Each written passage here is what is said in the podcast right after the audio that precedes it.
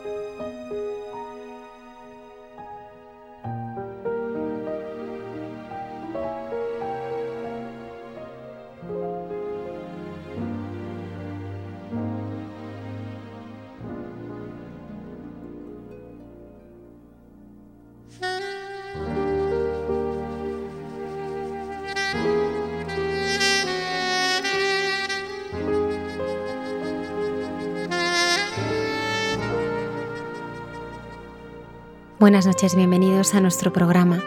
Todos esperaban de él que fuese médico, como era tradicional en su familia, pero San Francisco de Asís se cruzó en su camino y cambió todos los planes. Entrevistamos al cardenal Carlos Amigo, arzobispo emérito de Sevilla, recorriendo su vida entregada al Señor, su infancia, sus primeros años de fraile franciscano, la llamada al episcopado, su ministerio en el norte de África y Sevilla y cómo es su espiritualidad y su mirada sobre la realidad que estamos viviendo. En Dios nos hace guiños una pesadilla, una persona que sufre, la soledad de otras se convierten para el padre Miguel Márquez en una oportunidad de escuchar y acompañar cuando faltan las respuestas.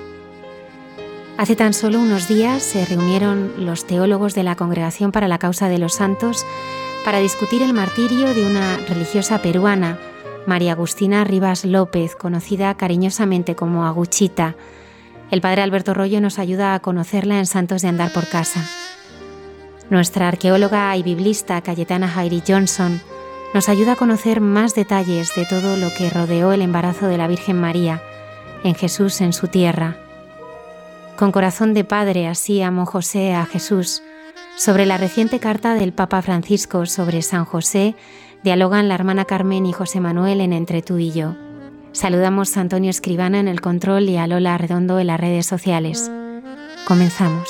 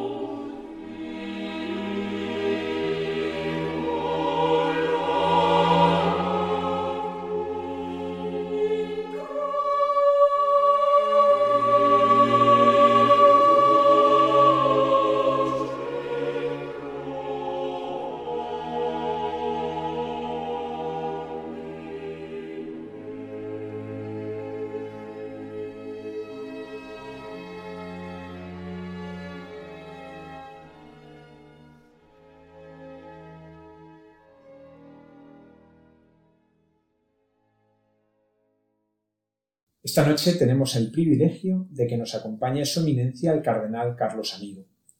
Pertenece a la Orden franciscana desde 1953. Desde 1973 fue nombrado arzobispo de Tánger y ya en 1982 de Sevilla. Quedado cardenal en 2003, actualmente es arzobispo emérito de Sevilla y gran prior de la lugartenencia de España Occidental de la Orden del Santo Sepulcro de Jerusalén. Buenas noches, Fray Carlos. Buenas noches y muchas gracias por invitarme a este programa. Muchísimas gracias a usted por acompañarnos. Queremos recorrer algunos momentos de su vida. Empecemos por su infancia. ¿Qué nos puede contar de la vivencia de la fe en la familia? ¿Qué recuerdos de aquellos años han marcado su vida? En todos los aspectos son unos años que permanecen siempre en mí, no solamente en mi recuerdo, en mi gratitud, en mi cariño. Recuerdo una, una familia.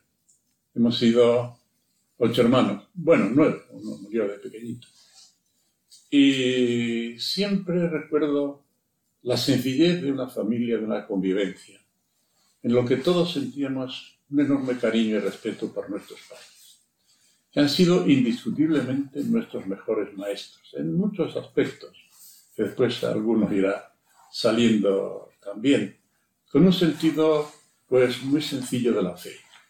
Dios estaba siempre presente aunque no se lo invocara de una manera así directa, pero siempre mira que Dios te quiere, mira que Dios te perdona, mira que Dios y tal.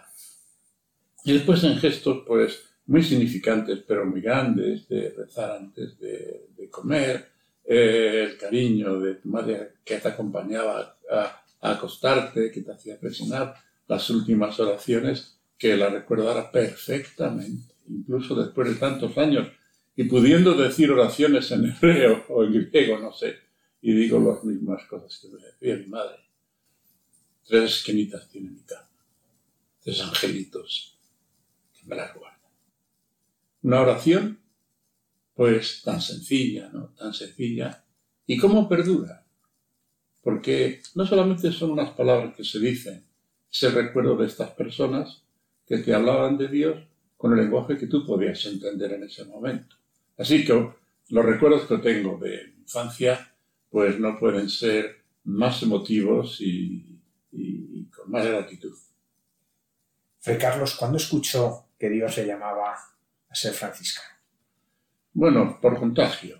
La verdad es que el origen de mi vocación, pues no lo sé, no lo sé. Porque Dios se vale de las circunstancias, de los medios, de las cosas, pues yo estudiaba pues medicina en, en Valladolid, eh, un poco por, eh, diríamos que era como una especie de enfermedad familiar. Cuando en, en, nuestra familia pues nacía un varón, no se le preguntaba nunca, ¿y usted qué va a ser cuando sea mayor? ¿Será médico? Como sus abuelos, como su tío, como su padre, y este era el caso mío, no se preguntaba. Y, pero hubo una circunstancia que un pariente mío, eh, franciscanos también, que habían quedado huérfanos, y mm, se celebró toda la fiesta de la primera misa allí en nuestra casa. Y con anécdotas curiosas, porque nos dijo nuestro padre, bueno, van a venir estos frailes aquí y van a vivir en nuestra casa. Así que cuidadito cada uno, ¿eh? Aquí todo el mundo puntual a comer, no digáis tonterías, eh, respetarles mucho, que, qué sé yo. Bueno, aquí se presentaba como una tragedia. Menuda paliza nos espera durante el tiempo de que estén otros frelecitos aquí con nosotros. Bueno, eran las personas más agradables, más sencillas, eh, todo les gustaba, todo les parecía bien, siempre decían palabras amables, no se quejaban de nada, eh, se interesaban mucho por los demás y aquello, aquello no sé, era un lenguaje que a mí me gustaba mucho, una manera, unas actitudes. Esta cosa que dice uno, bueno, a mí me gustaría ser como esto. Bueno, empecé la carrera de, de medicina y no porque no me gustaba, pero siempre estaba lo mismo, lo mismo, lo mismo, lo mismo. Hasta que ya, pues un día dije, se terminó ya. Ingresé en el convento, que no siempre parece que como lo más difícil es el dar el primer paso, y no, no.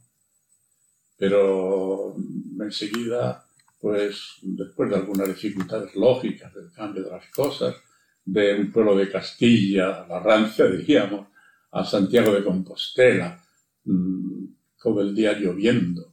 Eh, las, las, campanas de la catedral las tengo yo metidas aquí. Y después de esta, pues ya fue tal, tal la sinceridad de Dios que me hizo ver que aquel era mi sitio y hasta hoy, hasta hoy, pues siempre he sentido esta gratitud a Dios porque efectivamente me, puso en, el sitio que quería Dios, donde he sido, pues, he sido feliz sirviendo a los demás. ¿Qué le fascinaba y qué le fascina de San Francisco de Asís? Todo, todo. Me fascina por ah, esa nada, es decir, Dios lo primero y lo último. Y, la, y las primeras palabras del día y las últimas de la noche, y en los acontecimientos y en los disgustos y en todas todas las ocasiones. Y este sentido de Dios metido completamente en, la vida. Y después este sentido de fraternidad. Este, eh, en el cántico del hermano Sor, todos somos hermanos, tan, tan actual. Y, siempre el ver el sentido de fraternidad en todo. son las personas, son los acontecimientos, siempre el encontrar la huella, la huella de Dios en, en todo esto me ha fascinado siempre y, este, esta vivencia o este espíritu franciscano pues es un, también un valor muy grande de discernimiento. ¿Qué tengo que hacer? Pues abrazar a tus hermanos y servirles en lo que pueda servirles. Hay Carlos, tal vez un aspecto menos conocido de usted es que cuando estuvo destinado en Madrid fue profesor en educación especial. ¿Cómo recuerda aquello y qué, qué le aportaron sus alumnos? Alguna vez me preguntó un periodista en un encuentro que hubo entre educadores, em, era Carlos Herrera, entonces el que dirigía aquel, y me dijo que estado en distintos centros, distintas carreras, que de qué profesor tenía yo, qué profesores habían marcado más en mi vida. Y lo dije, pero sin dudar lo más mínimo. Digo, los alumnos que tuve cuando daba clases de filosofía en chicos y chicas de, con dificultades, eran lo que llamamos sordos, en realidad ellos eh, sí son sordos, pero, pero hablan o se les ayuda. ¿Y por qué fueron los mejores maestros? Porque en primer lugar yo tenía que decir única y exclusivamente las palabras que ellos podían conocer el movimiento de los labios, y, después meterse, meterme en su piel. Que no comprendían cosas, pero era lógico, una limitación que no tienen otras personas, el disculpar más sus defectos.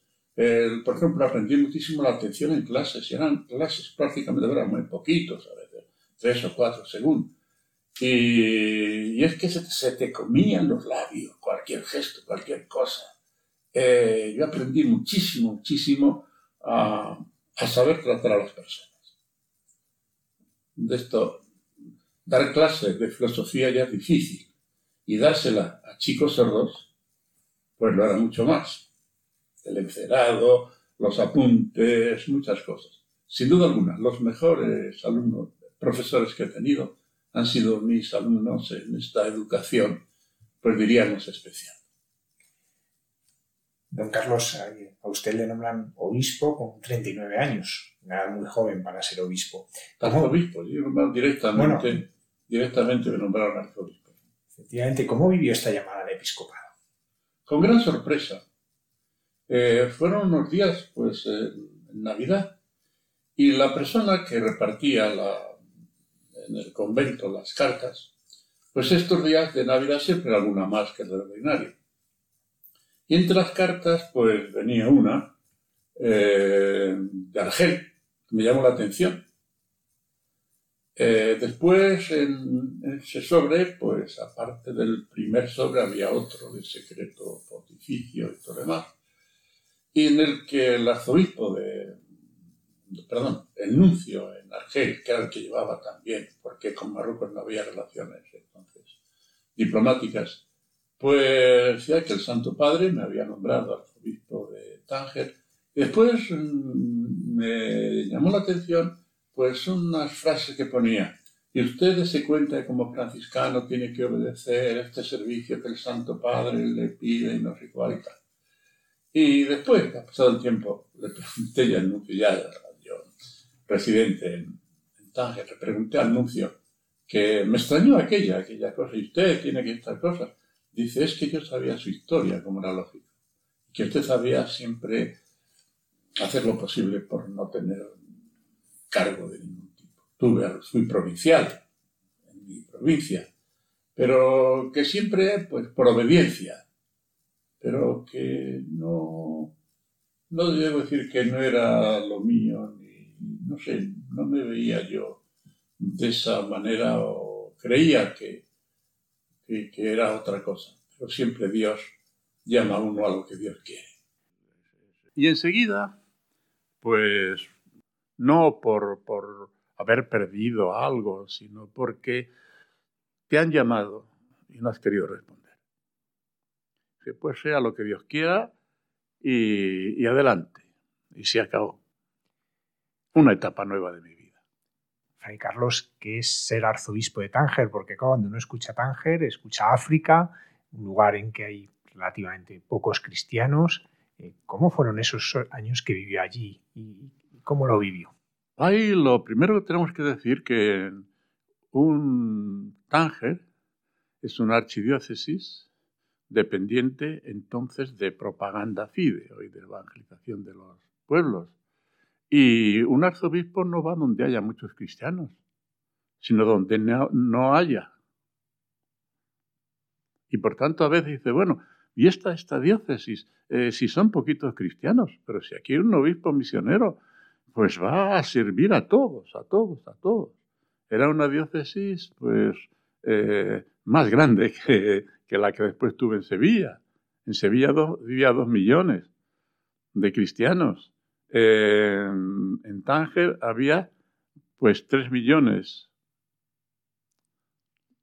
unos 5 o 6 mil cristianos de todas las naciones repartidos por allí y los demás musulmanes.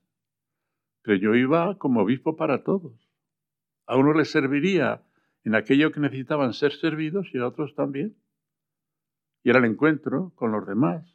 Eran acciones de, pues de de contribución al desarrollo del país, con, escuelas muy sencillas, con dispensarios, con presencia en, entre ellos en, barrios. Naturalmente todo esto pues llevado no directamente por el arzobispo, sino teníamos ahí congregaciones religiosas que hacían esta, esta labor. Y sí es a veces una cosa que se confunde, pero si allí no hay nadie, no hay ningún cristiano, oye, pero, pero uno es obispo de todos. Y la evangelización es para todos. Y por tanto, era una diócesis muy grande, eh, compleja por el número de personas que había. Los cristianos eran de distintas categorías, muchos eran pues eh, gente que había, sobre todo en Tánger capital, que había ido de todos los sitios. Eran cristianos, pero uno era de Polonia, el otro de Siberia, el otro de este sitio, que fueron en circunstancias, había una comunidad judía bastante importante que también pues muchos habían llegado por allí. Las relaciones entre cristianos y musulmanes y judíos eran espléndidas porque estaban conviviendo con los franciscanos del siglo XIII. Y después, bueno, en algunas cosas hay, algunos de los judíos que estuvieron allí en la época, pues vivieron en los conventos franciscanos, diríamos, porque no podían, estaban allí pues, refugiados, por decirlo así, ¿no? Y claro, iba a la comunidad cuando tenía algún acto, a la comunidad judía, y bueno, el rabino me trataba como hijo suyo, ¿no? Porque había convivido con las personas de esta Es decir, que era una situación, eh, como ven ustedes, muy cercana de las personas, un sentido muy, muy interconfesional y con el mejor diálogo, el mejor diálogo. Cuando hablamos mucho del diálogo islamo-cristiano, el diálogo con judíos y tal, el mejor diálogo es el de la vida el de convivir, el de hablar de la familia. Tú te encuentras con un musulmán, con un judío, hablas y de la familia y son los mismos problemas que tiene la familia cristiana. Pues que este esta chica ya no quiere llevar el velo pues que este chico no quiere ir a la mezquita, pues que este, en fin, todas estas cosas que en cualquier familia pues se encuentran de, lo mismo. Y entonces tuve que cambiar completamente la cabeza y pensar las cosas y actuar de otra manera, pero de una manera que yo pensaba que cambiaba, pero no cambiaba. Para mí lo importante eran las personas. Tanto cuando estaba en el convento o dando clase de filosofía en el seminario de, de Santiago, hasta era la persona.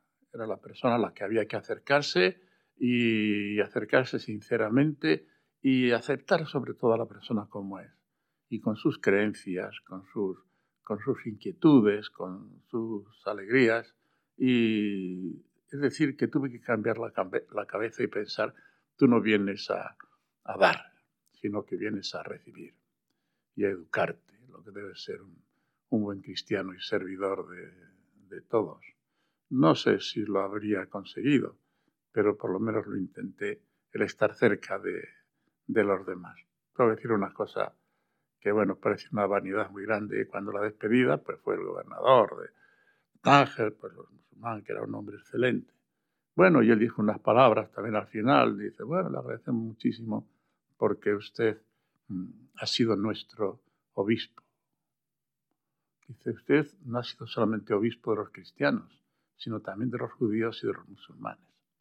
Claro, yo jurídicamente no era el obispo pero aquello me agradó mucho, repito, que puede parecer un poco de vanidoso, porque el que pudiéramos ser hermanos y amigos, personas tan diferentes en todos los aspectos, y que pues era el diálogo de, comer un día juntos, de cuando coincidíamos en el hospital, el gobernador, que era un hombre muy religioso, musulmán, pues visitaba y dice, ¿por qué no visitamos juntos? Si los enfermos son de Dios.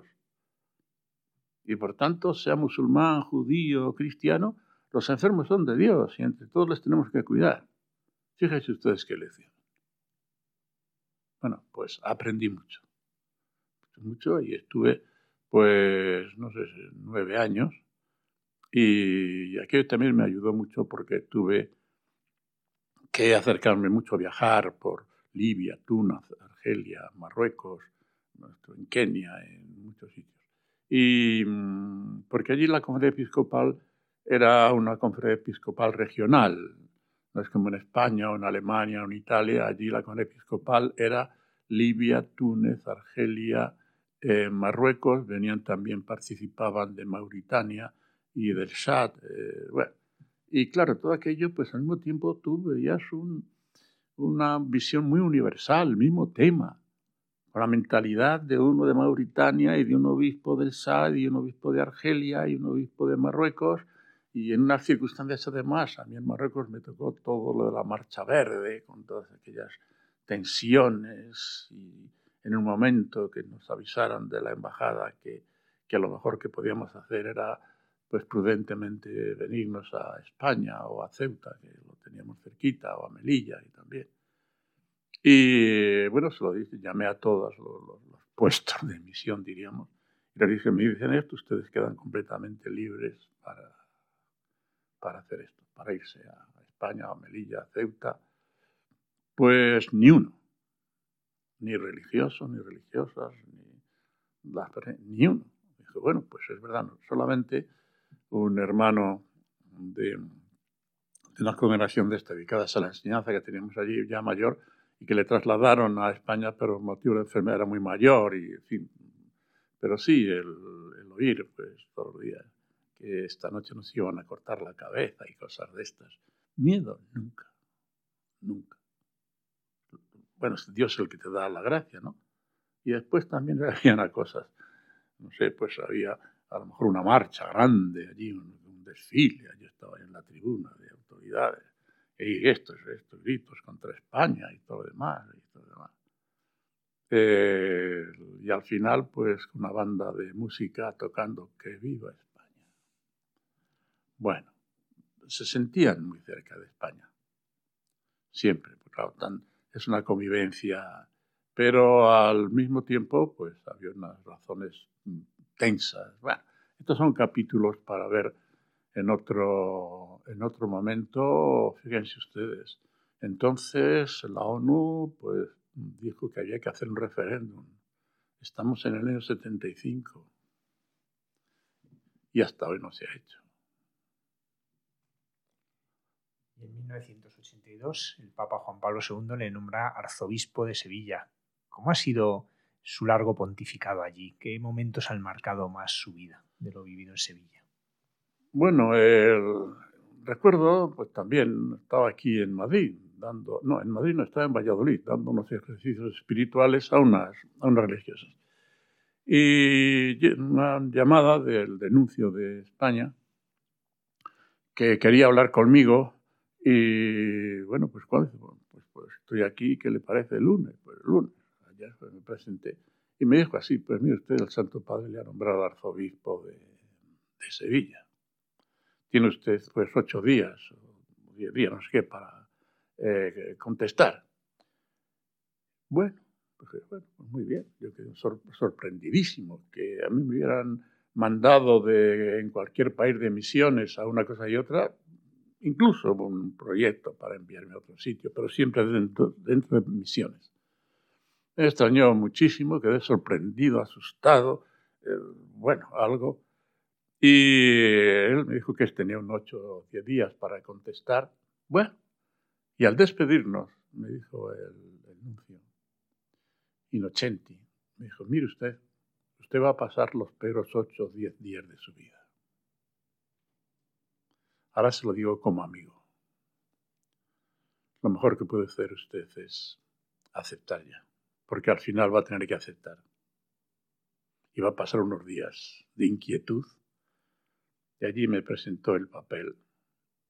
Y hasta hoy. Completamente distinto, una diócesis enorme, dos millones, eh, una diócesis muy, eh, muy diferente en muchas, muchas cosas, con una religiosidad popular enorme, no solamente de cofradías y hermandades. Fíjense ustedes que una diócesis de dos millones de habitantes, con 650 hermandades y cofradías, algunas de ellas con, con 15.000 eh, hermanos, que total la aprobación cofrade de Sevilla, pues no sé si, si, si el, el 30% de... increíble, ¿no? Después eh, era distinta, pero no era una diócesis, no es una crispada, no es una diócesis, no. Siempre, aunque había muchos problemas, muchos temas de, preocupación, pero siempre el ambiente era muy grato y además con un sentido muy grande de lo que era su obispo. Y siempre el momento, pues yo vi que me trataban con mucho afecto, con mucho cariño, eh, los sacerdotes, pues siempre, pues me decía, tiene que venir, tiene que estar con nosotros. Solamente hubo un momento, pues, a los pocos días llegar de tensión, de tensión muy grande. Porque un grupo de sacerdotes de uno de los barrios más grandes, más pobres, conflictivos, entre comillas, ¿no? pero no en, en mayores sentidos. Y cenando allí, en, pues, estos también, un ambiente gratísimo, y al final uno dice, bueno, nosotros lo que queremos, ya de una vez que nos diga que usted se defina. Dije, ay Dios mío, aquí ya viene el problema.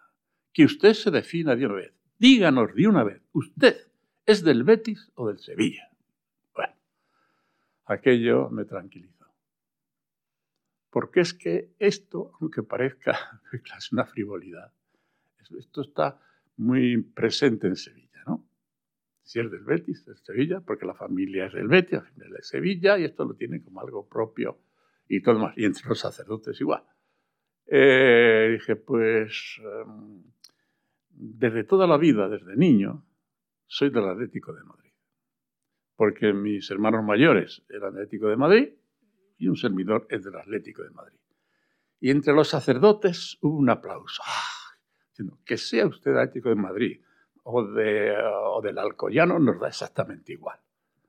Pero ya estamos tranquilos. ya no sé. Bueno, después, pues en una diócesis, pues claro, con unos, unos barrios, por ejemplo, de pobreza tremenda, ¿no?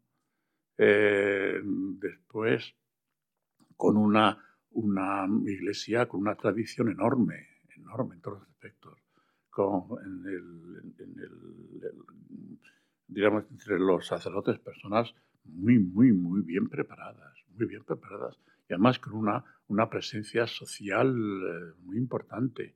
Eh, entonces también era, fíjense ustedes que yo llegué como arzobispo de Sevilla el día en que, pues, Andalucía había sido ya con un, el gobierno socialista. Desde entonces hasta hace unos meses o esto ha sido así. Mm, bueno, pues tuve que visitar a unas autoridades y a otras. Y la verdad es que siempre, siempre las relaciones fueron muy buenas con las autoridades, de respeto y de servicio. Me acuerdo en una ocasión que en el ayuntamiento, que también era entonces, no sé si era, sí, pues eso del, entonces del, de izquierda, vamos. Y pues una, se presentó un proyecto para realizar en la catedral, una cosa, pero había que pedir a cultura del ayuntamiento. Total, que todos votaron unánimes para esto. El día de la presentación en, allí en, la catedral del proyecto, que era, pues la representante del Partido Comunista, pues también, que haya, le, le agradezco muchísimo, eh, que hayan votado ustedes positivo. Y, no, no, porque esta es una obra cultural muy importante para la ciudad y no sé qué, no sé cuál. Y ya en la conversación más familiar dice, es una pena que usted sea del Partido Comunista, porque sería usted un militante de acción católica, pero vamos, estupendo. Dice, fíjese usted que yo he pensado lo mismo. Qué pena que usted sea arzobispo, porque nos podría venir estupendamente.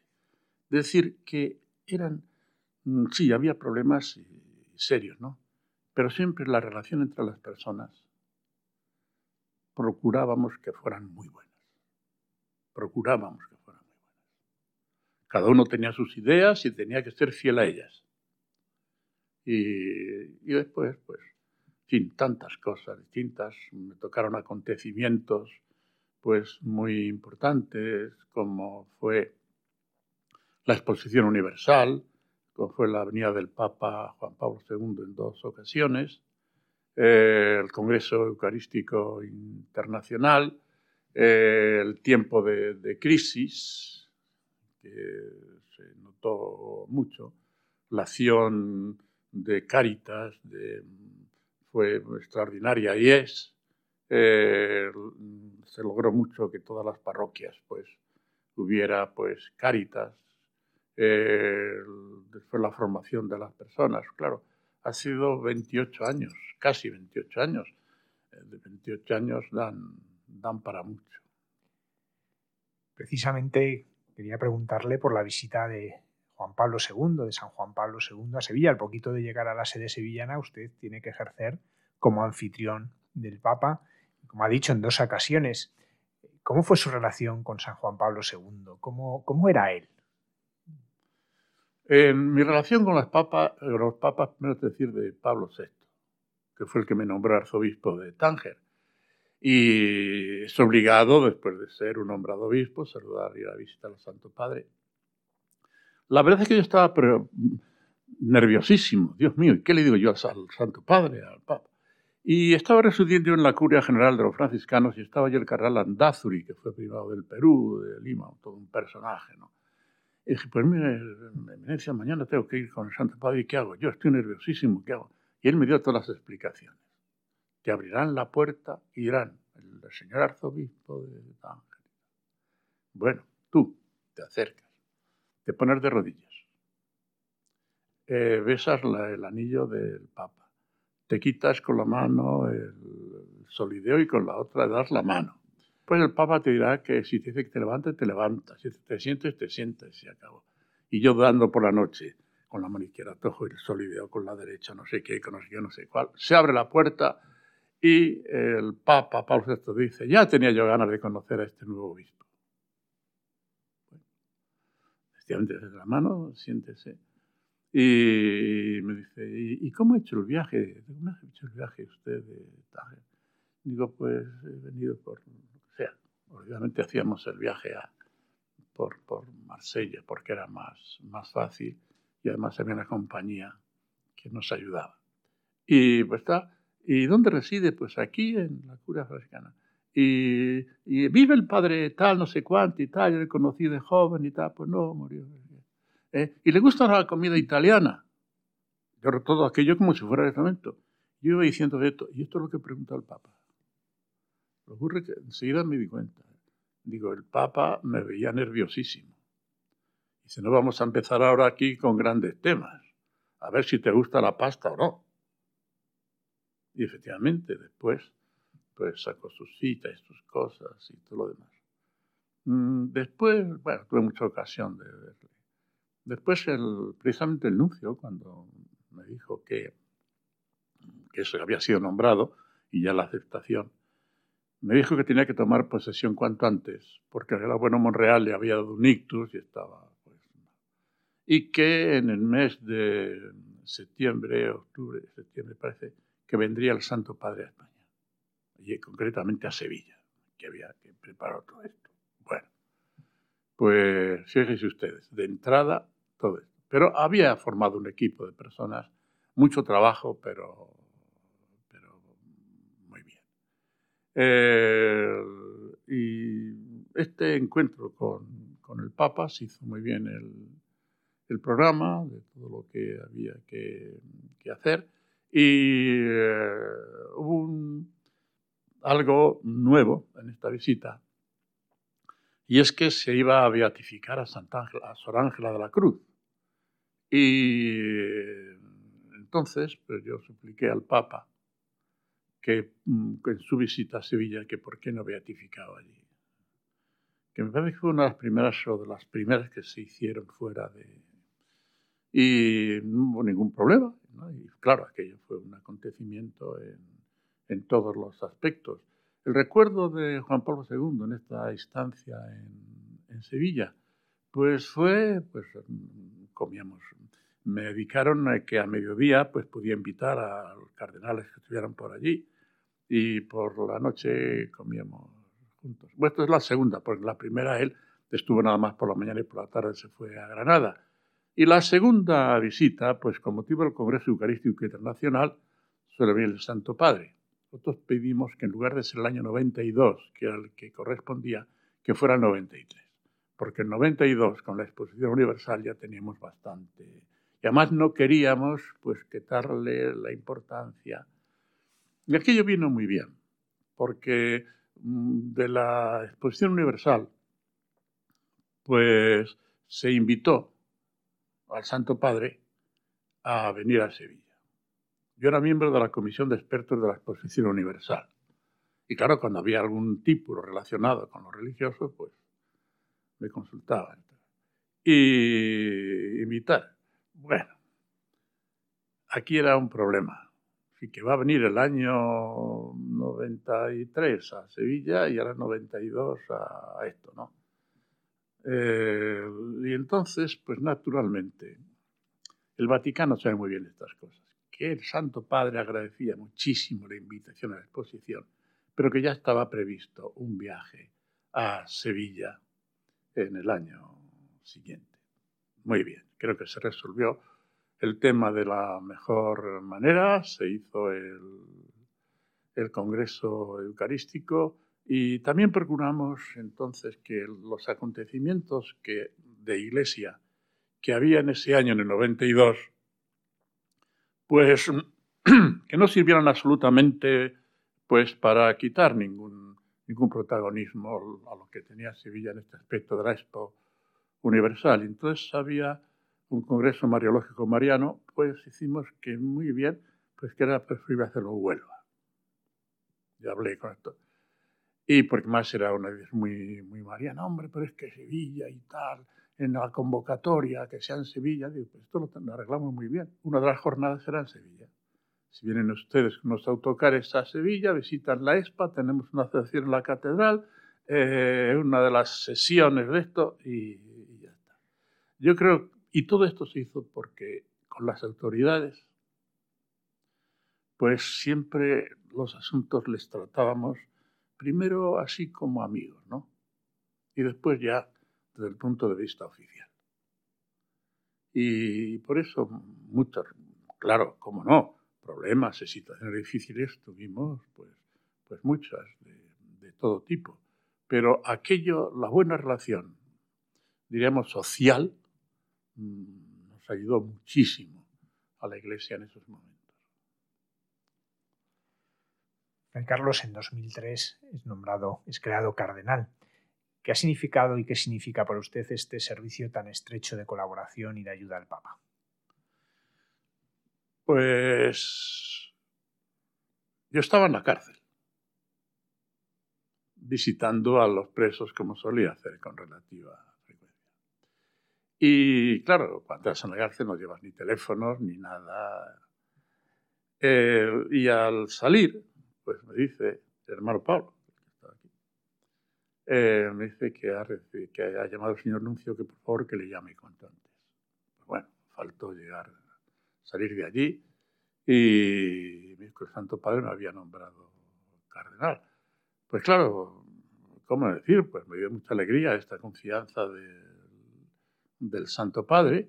Y, pero bueno, pues ¿qué cambiaba en mi vida? Pues, pues nada, las mismas actitudes eh, que había aprendido de los demás. Y pues estuve este tiempo sirviendo al Santo Padre en aquello que el Santo Padre quería que le sirviera de todo tipo. y en dos o tres ocasiones enviado especial para América con motivo del centenario de evangelización, muchas cosas. También era presidente de, la, de la Comisión Nacional, ¿no? aparte de la Comisión de la Conferencia Episcopal, era la Nacional. Y entonces fui miembro de la Comisión Pontificia de América Latina, y claro, pues esos países, los obispos y todo lo demás, pues tenía bastante relación con, con ellos. Y como cardenal, pues uno pues, sintió más de cerca la universalidad de, de la Iglesia, los encuentros, los consistorios, pues todas estas, estas cosas. Como decía un predecesor mío, el cardenal da muchas satisfacciones y pocas preocupaciones. Fray Carlos, por ser cardenal, usted ha tenido que participar en dos cónclaves. Eh, ¿Cómo se vive un cónclave desde dentro? ¿Cómo se vive la conciencia de estar eligiendo al futuro sucesor de Pedro? Cualquier cosa que se diga de, esta situación es inimaginable. Es una situación, sobre todo la primera vez, la segunda ya tienes más experiencia de estar. La primera vez cuando fue la elección de Benedicto XVI, pues es una sensación de paz. Hombre, es una gran responsabilidad ir allí con la papaleta, camino de la urna para a quien eliges. Y, si por mi voto en lugar de salir este sale el otro y todo lo demás, bueno, la responsabilidad. no me dejaré llevar de este, no me dejaré de llevar del otro, no me dejaré de simpatías, de antipatías. Pues es una paz enorme dentro de la responsabilidad. Tú en, el, en la sala del conclave, allí no se oye una palabra, no se habla de nada, eh, completamente se, reza en silencio y se acabó, y nada más. Y es una sensación de paz enorme, de paz enorme. Cuando nosotros decimos los obispos, bueno, ¿y quién es esto? ¿El, el Espíritu Santo? Pues sí. ¿Es que te habla el Espíritu Santo? Pues sí. Porque tú ves primero, como está puesto en, esto en el reglamento, por tanto no revela ningún secreto, se hace una votación, diríamos, de sondeo, así. Después la primera, la segunda, y tú vas por dónde van deshilando los votos. ¿Y por qué en este y en este, en este, en este? A quienes se ha puesto de acuerdo, no hay unas votaciones ahí de nada, ni hay candidatos. Y, y, estas, durante este tiempo, pues así, nada, no oye absolutamente nada, pero ves como Dios, pues, va siguiendo eh, su, camino. Eh, solamente oí durante el conclave, el primero, tres palabras. Un cardenal que estaba a mi lado, africano precisamente, y que le oí en un momento decir que lux ¡Qué pesadez! Porque claro, son 120 cardenales. primero a ver si están todos, después ya uno por uno, después recontaron, y claro, 120 por, por cuatro veces, fíjense ustedes solamente la lista lo que esto significa. Y el pobrecito se conoce que ya estaba muy cansado. Y digo, pero qué pesado es esto. Pero bueno, seguro que le salió. Y pero, de una serenidad muy grande. Siempre los periodistas te preguntan muchas cosas, este, pero vamos, siempre mm, tenía la respuesta preparada. Bueno, y tantos, como dicen, tanto, eh, cardenal, tuvo estas votos, digo, ah, pero ha habido consistorio, con clave. El periodista inteligente se daba cuenta que no podías hablar de nada. Y el que no era tanto, pues empezaba a hurgar de aquello que sabes perfectamente que no vas a decir nada. Aunque no fuera secreto pontificio. Porque diríamos la trascendencia de la situación y de esto, pues es, diríamos, un secreto natural. No hace falta que, que te digan que no. Si tienes una persona con la que estás hablando de un tema que no sé qué, pues no decir que, es secreto de confesión, pero es secreto profesional, de amistad o lo que sea. Y que no solamente es, diríamos, el, precepto legal, sino es el, es el precepto de, diríamos, de lealtad. Y por eso no hacía falta que te hicieran preguntas especiales. Carlos, nos gustaría adentrarnos en su espiritualidad. ¿Cómo es el rostro de Jesús que usted conoce y que predica? Pues es un rostro, siempre, siempre lo he visto así, de, misericordia. Siempre, siempre, siempre. Que soy tu amigo, que soy tu hermano, que, que estoy a tu lado, que yo he dado, lo he dado todo por ti, no te preocupes Ahora que uno tiene ya pues muchos años y como es lógico piensas en cercanía, pero no con miedo. Y entonces, bueno, ¿y cuándo este encuentro? Pues mira, Jesús, aquí con las manos abiertas, soy pecador y suplico tu misericordia. Y esta ha sido mi relación con Jesucristo, creo que desde, que desde siempre, y quizás por eso también, mira que Jesús, eh, por ejemplo, un sentido del pecado. Mm, mira que esto no le gusta al niño Jesús. Es decir, mira, es aquello que no le gusta a Dios. A Dios no le gusta la soberbia. A, Dios no le gusta que odies a tu hermano. A Dios no le gusta que seas un egoísta. A Dios no le gusta que esto. Y siempre el, no contradecir, el no, el no dar disgusto a Dios. que, Dios no tenga que volver la que hoy de mí estoy no puedo ni ver. Y esto que parece una catequesis infantil completamente, pues yo veo a Jesucristo así. Esto le gusta a Jesucristo. ¿Cómo trataría a Jesucristo a esta persona? Eh, eh, como en mi oración, ¿qué, cómo tengo que hacer con Jesucristo?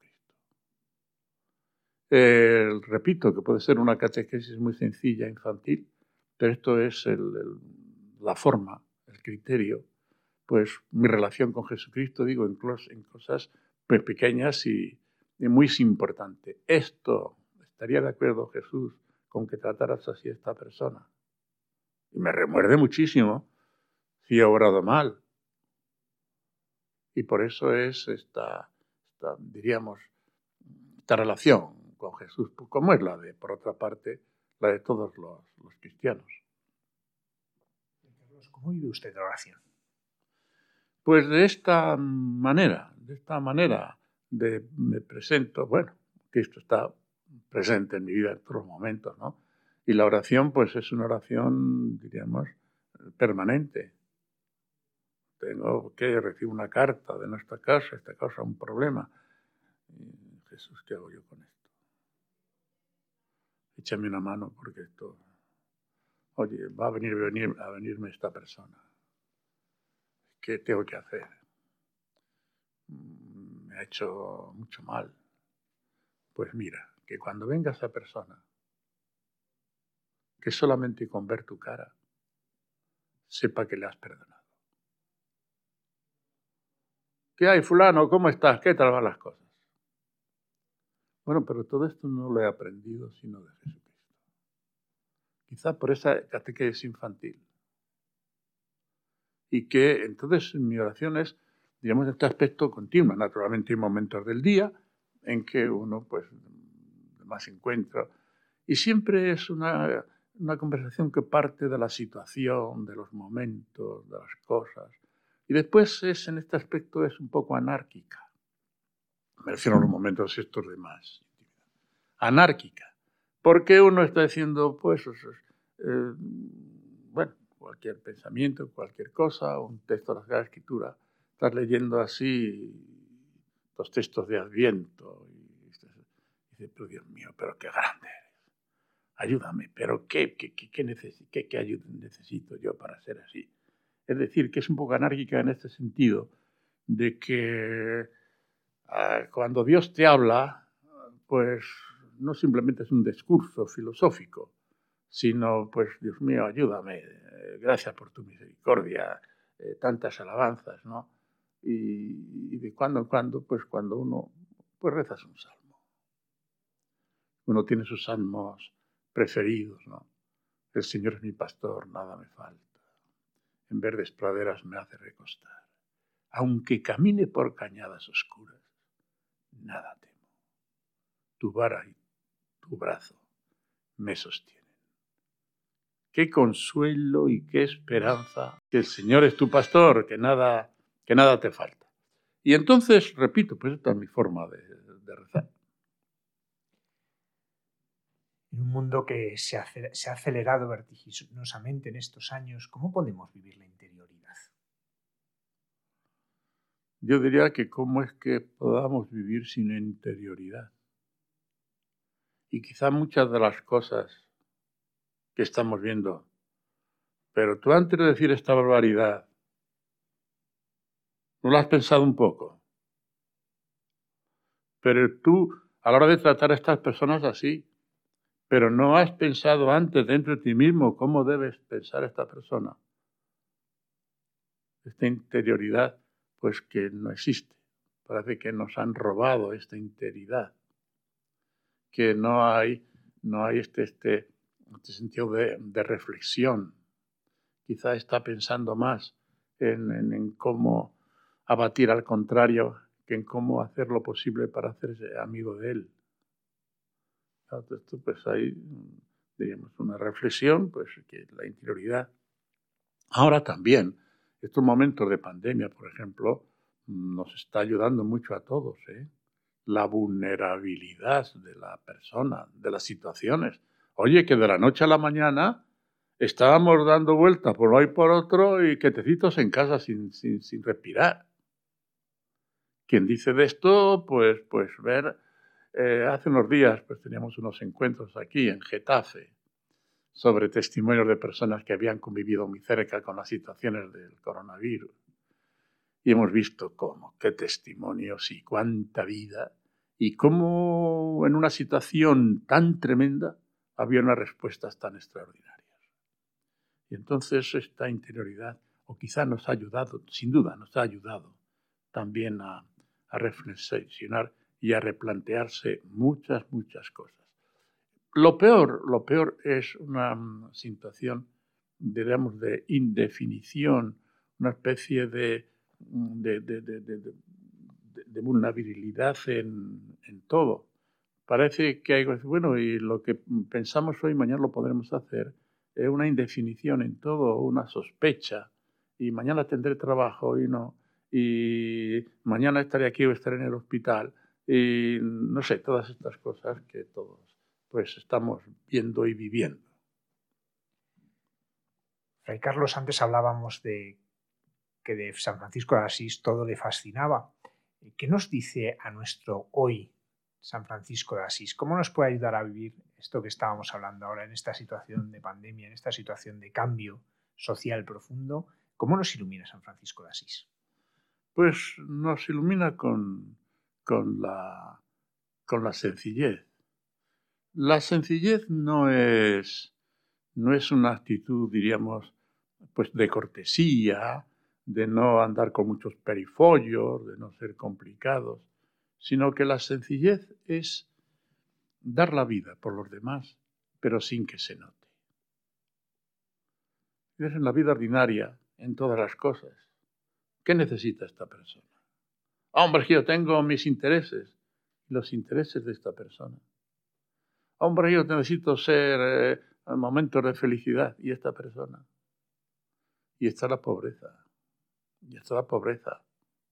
La pobreza no es solamente una pobreza económica, voluntaria y seguida, sino que la pobreza es contentarse con tener a Dios como la única riqueza total de la vida. Yo, antes de dejar a Dios cualquier cosa. Esta es la verdadera pobreza del, del cristiano. Y esta que vivió Francisco así, de esta manera. Él tiene un texto, por ejemplo, decir, cuidado, no se te ocurre a ti criticar a los ricos, ni, ni porque visten bien y por todo lo demás. Siempre es esto, la persona, y si es rico, pues mira, ayúdale a que, a que no se olvide de Dios y de, y de los pobres. Después está la, la alegría, que te dice la alegría franciscana, que puede, puede parecer una cosa un poco naif, un poco ingenua, un poco así. Y va, eh, eh, claro, una vez claro, usted como es franciscano, bueno, no me lo decían con desprecio, me va pareciendo. Bueno, y, el, y entonces este, este sentido de, de pobreza y sobre todo de gestos, esto es lo que, esto que decía anteriormente, que pues un ministro que decimos nosotros, le, ya le, escribe al Padre Francisco, ah, va a venir a verte, Padre Francisco, fulano de tal, que me ha hecho la vida imposible, que me ha traído por la calle de la amargura y qué tengo que hacer con él. Y le contesta el Padre San Francisco al ministro, la famosa carta, mira, pues cuando venga este fulano que te ha traído por la amargura y no sé qué, no sé cuál, que solamente con ver tu cara sepa que le quieres con toda la con tu cara. Bueno, tu rostro, con tus gestos, con tu... Bueno, estos son, diríamos, consejos llenos de, vida y de profundidad. Pues este, pero siempre Dios. Para San Francisco, Dios está, la mano de Dios está metida en todas las cosas, pero sobre todo en el corazón del hombre. Y por eso es un santo tan universal. No hay contradicción a San Francisco. No hay críticas a San Francisco. No hay grupos que, hacen pancartas contra San Francisco. ¿Por qué? Porque era tan pobre, tan pobre, tan pobre, eh, que, que solamente tenía Dios. Y lo vivía. Y lo reflejaba en sus relaciones con los demás. Este es hijo de Dios igual que tú. A ver cómo le tratas. Que es hijo de Dios. Bueno, una espiritualidad, pues, muy sencilla, muy llana y, al, alcance de todas las economías. Durante más de 800 años los franciscanos son custodios de los santos lugares. Además, usted es gran prior de la lugartenencia de España Occidental de la Orden del Santo Sepulcro de Jerusalén. ¿Cómo vive usted esta especial vinculación con Tierra Santa? Pues Tierra Santa es algo más que un espacio de tierra es un espíritu. Aquí tú mascas la huella de Jesucristo, no me refiero a la huella física, bueno, por ahí estuvo y todo lo demás, pero son piedras que, hablan. En los lugares, especialmente siempre el lago de Getsemaní. Cuando uno allí pues se para la barca, cuando vas allí y se lee allí el texto. Y dice, aquí estuvo Jesucristo diciendo las mismas palabras que tú estás oyendo hoy en cualquier sitio que vayas y siempre es curioso. Eh, uno hace muchos viajes, mucha gente hace muchos viajes, y siempre la persona que va a Tierra Santa, si puedo, vuelvo. Yo he visto los cataratas del Niágara, ya está visto. Yo he asistido a no sé qué en eh, la tumba de este sitio en Egipto, ya está visto. Pero no. Esto no es, no es cuestión de ver, es de cuestión de vivir y las, las emociones que sentimos todos en las visitas a, Tierra Santa, pues son inmemorables, ¿no? inmemorables. Y por tanto, cala, se mete en el espíritu y ese libro abierto donde uno te encuentras pues con, Jesucristo. Tantas veces he ido con, eh, grupos a, Tierra Santa, algún año tres veces y cosas así. Y, siempre lo mismo, siempre lo mismo. Yo si puedo vuelvo. Esto me ha cambiado la vida. No he hecho mejores ejercicios espirituales de, en, mi vida. Después mi vinculación con Tierra Santa. Ahora, como gran prior de esta lugartenencia de la Orden del Santo Sepulcro, que naturalmente pues, es más intensa, pero como provincial nosotros teníamos unas encomiendas desde los 800 años de la Santa Sede de nuestra provincia concretamente tenía como territorios, diríamos, de especial atención, si quiere eh, Tierra Santa, eh, Marruecos y nuestra provincia también tenía Venezuela. Qué cambios, qué cambios. La Venezuela que yo, pero bueno. Y todo esto, pues al mismo tiempo tú estabas en tu despacho que de provincia en Santiago de Compostela y que si el capellán de Beirut, que no sé qué, que si la comunidad de Belén necesita al otro, que si en Caracas hay no sé qué, que si en el Ayun pues están pasando hambre o lo que fuera. y todo esto te da un sentido universal y también con Tierra Santa pues mucha, porque tenemos allí pues un grupo entonces de, misioneros importantes. Claro, Tierra Santa no solamente Israel, es, es parte de Egipto, es, y decir que es una Tierra Santa no solamente es un espacio, pero en todos los aspectos tiene una dimensión muy universal. Fray Carlos, usted ha participado en el libro Yo estoy contigo, que recoge distintos testimonios, reflexiones sobre lo que estamos viviendo en estos meses. ¿Cómo estamos llamados en concreto, no a vivir la pandemia, que ya, lo, ya he hablado de ello, sino ahora las fiestas de Navidad, eh, que van a ser tan distintas en muchos sentidos, pero a la vez que pueden ser una invitación para vivir una profundidad nueva? Pues Navidad es Navidad. Y no puede cambiarlo absolutamente nada.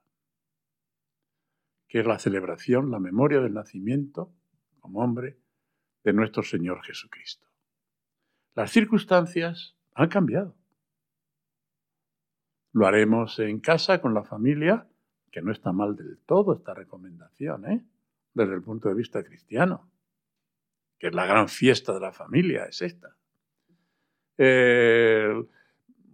Viviremos un poco pues con la añoranza de las personas, unas que se fueron para siempre y otras que no pueden venir por las circunstancias que todos sabemos. Pero tenemos esta pandemia o esta situación, pues nos quizá nos ayude a valorar más la Navidad y a centrar la Navidad en aquello en que debe pues eh, estar, ¿no? Quizá nos había a veces comido un poco una serie de cosas, pero la Navidad tiene tal fuerza, tal fuerza, que no hay pandemia que nos haga olvidar. Para finalizar, me gustaría que nos hablase de su relación con la Virgen María.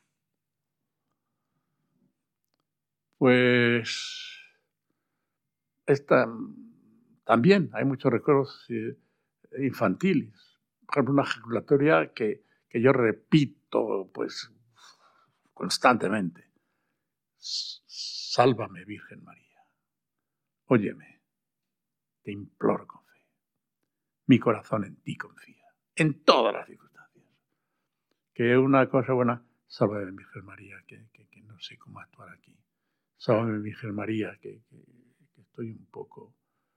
Y esta cercanía de María, la que me escucha, la que me acoge. Eh, yo tengo un, icono, y ahí lo tengo en mi despacho, no hace un montón de tiempo. Y hubo en los iconos ha ocurrido una cosa curiosa, es siempre, a veces, pues, de, lo esencial nos pasamos a lo accidental. Por ejemplo, pues el, icono, esta representación del Señor, de la Virgen, sobre un fondo dorado y todo demás. Bueno, Después, eh, pues se pusieron unos adornos en, el marco. Después se pusieron unas plaquitas de plata. Y al final te queda el icono, pues nada más la carita de, de, la Virgen del Niño Jesús. Bueno, pues y entonces esta ternura de la Virgen con la carita pegada, ¿no? Es lo de, lo de la Biblia, cuando se queja el pueblo de Israel de que Dios no lee esto, dice, pero mira, si te tengo como, como una madre tiene la carita de su hijo pegadita la de ella. Pues esta es mi devoción y mi relación. Y naturalmente, pues mira, si te quiero tanto, no hagas nada que disguste a mi hijo. Y este, pues siempre el, pedir ayuda y todo lo demás. Pero es mi oración, diríamos antes. Y este sálvame no me refiero solamente a una, salvación eterna después de la muerte, sino esta sálvame es ayuda, es el pedir este, este sentido, ¿no? Su Eminencia Cardenal Carlos Amigo, Arzobispo Benito de Sevilla, muchísimas gracias por esta entrevista y muchísimas gracias también por esta vida entregada al servicio de Jesucristo y de su Iglesia. Muchas gracias a Radio María, de la que estoy muy, muy agradecido. Eh, yo le recuerdo, lo he dicho muchas veces, pues lo que a mí, a lo que a mí me ayudó Radio María en unos días eh, después de un accidente que tuve en Venezuela, pues tuve que estar postrado en cama durante unos días y sin moverme, sin...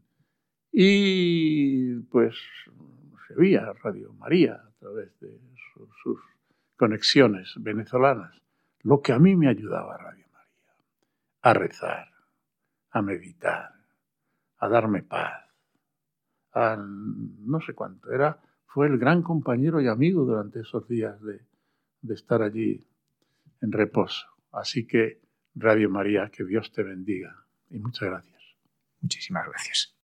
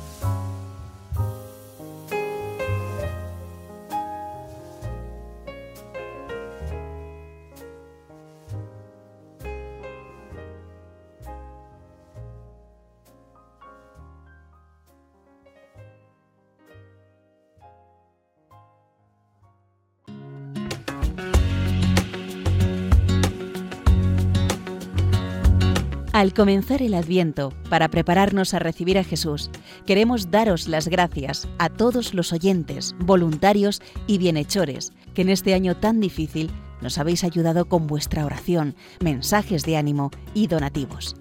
Infinidad de testimonios recibidos en las emisoras de Radio María de 80 naciones nos han mostrado que en estas duras circunstancias la radio de la Virgen está siendo un instrumento providencial del amor misericordioso del Salvador.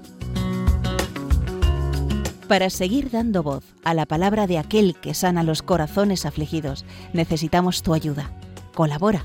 Puedes hacerlo sin moverte de casa con una simple llamada, llamando al 91 822 8010 o a través de nuestra página web www.radiomaria.es, donde verás los números de cuenta a donde podrás realizar una transferencia bancaria o a través de pasarela de pago con tarjeta. Además, tenemos disponible el método de pago Bizum. Y si quieres que tu donativo desgrabe, no olvides indicar tus datos personales, como tu NIF. Con María se puede.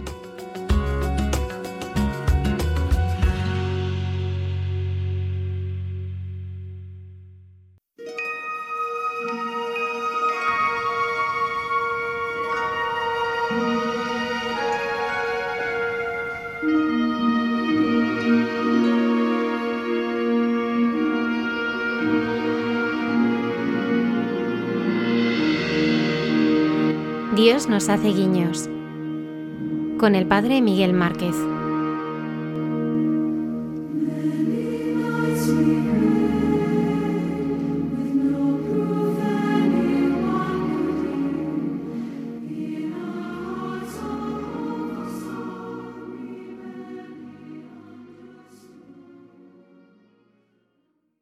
Buenas noches amigos y, y los que escucháis.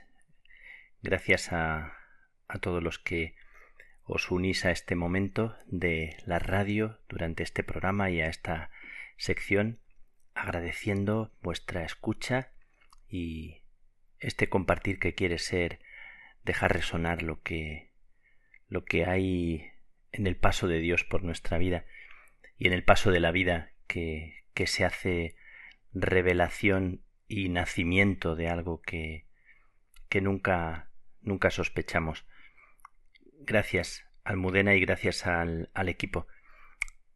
Quiero empezar por una pesadilla. Hoy no os asustéis. O sí, depende, porque mm, no quiero dar una, una impresión dulce ni tampoco hablar siempre como teniendo una respuesta o queriendo decir una palabra demasiado fácil como pintando de colores demasiado positivos. Yo creo que positivos siempre hay que ser, siempre hay que buscar el lado mm, bueno de las cosas, siempre hay que tratar de encontrar por dónde la vida quiere nacer, porque la vida siempre está queriendo eh, crecer y, desarrollarse. Pero también es verdad que tenemos que escuchar el grito, el llanto, el dolor y quiero empezar por una pesadilla eh, real que he vivido esta semana. Estoy caminando con un grupo de personas como tantas veces he hecho y sueño que ese camino conduce a una especie de pantano antes de alcanzar la meta. Siento que la meta está cercana y que llega a ese lugar que es como una especie de ciénaga y tengo que entrar en la ciénaga y entro el primero. El grupo viene detrás. Entro el primero para explorar, para poner el pie en ese lugar incierto y noto que me voy hundiendo y que siento que ese lugar es como de arenas movedizas, sin llegar a hundirme del todo.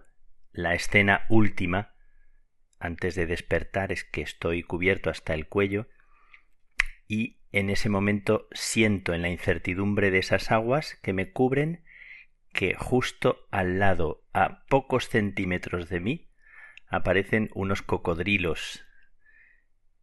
Eh, en ese momento siento que la vida está como a punto de, de terminar. Contengo la respiración y termina mi sueño con esa sensación de, de final. Bueno, un sueño que me hizo despertarme.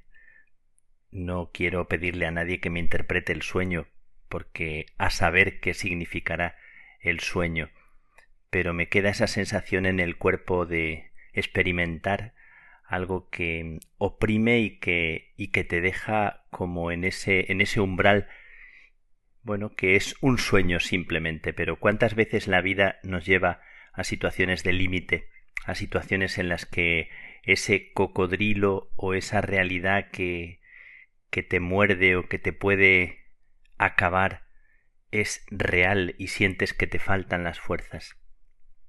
Y cuento la experiencia porque esta semana, curiosamente, eh, he tenido que escuchar y acoger muchas experiencias de dolor, de noche, de llanto. He tenido que recibir. Así que quiero, sin decir nombres, hablar de mi conversación con un hermano de comunidad, no de esta comunidad porque sigo en Dublín hasta dentro de unos días que tendré la fortuna, si Dios quiere, de poder ir a compartir con mis hermanos y con mi familia la Navidad, pero un hermano de, de allá, de mi comunidad en, en España, que ha estado muy malito y se ha visto también en la sensación de asfixia en alguna noche. Ha estado ingresado con coronavirus y es mi vecino, mi vecino de enfrente de casa. Una conversación muy muy entrañable, muy fraterna, compartiendo lo que él ha vivido, sin dar ningún detalle, por supuesto, pero compartiendo la asfixia, la sensación de no poder respirar y también la sensación de que la vida podría acabarse. Él es joven relativamente, eh, tiene mediana edad, tiene cuarenta años y me contaba también sus pesadillas, sus momentos difíciles, su angustia, su oscuridad, su llanto, bueno, recordándole porque me ha llegado muy a lo hondo su experiencia, esta semana también he, compartido y he acogido el llanto de alguna amiga, su soledad, su desconsuelo, un desconsuelo eh, hasta la médula y una soledad sin, sin arrimo, la sensación de no tener a nadie que, que acompañe. Otra amiga que, que terminamos la conversación y terminó también en un silencio sin respuesta y yo sin saber qué decirle. Y, y un hermano, otro hermano, que me dice, me ha dicho con frecuencia en estos últimos tiempos, te necesito, te necesito, ¿por qué me está pasando esto? Eh, ¿Por qué? Y no tengo una respuesta clara. Una amiga que se casó hace unos meses y a los pocos meses de casarse eh, muere su marido. También es de mediana edad y no tengo palabras, no tengo una respuesta que darle. Me quedo sin, sin palabras. He tenido esta semana, qué curioso, que, que ha coincidido que muchas personas, unas cuantas personas, me han transmitido su experiencia de desolación, de llanto, de, tristeza, de soledad. ¿Y yo qué digo? ¿Qué hago? ¿Cómo respondo? También un amigo que ha perdido a su hermana con cincuenta y un años y no tiene consuelo. Etcétera. No voy a mencionar más casos. No tengo una receta, no tengo una fórmula, ni la quiero tener. ¿Cómo se hace? ¿Cómo se acompaña? ¿Qué es lo que hago? Escucho, acojo, recibo,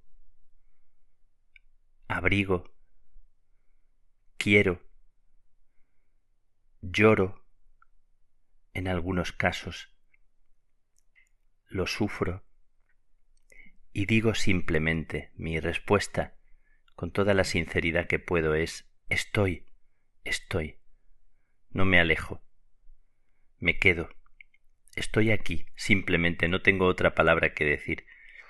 Y me dice alguna amiga, Cuánto me consuela escuchar ese estoy. No te vayas, por favor.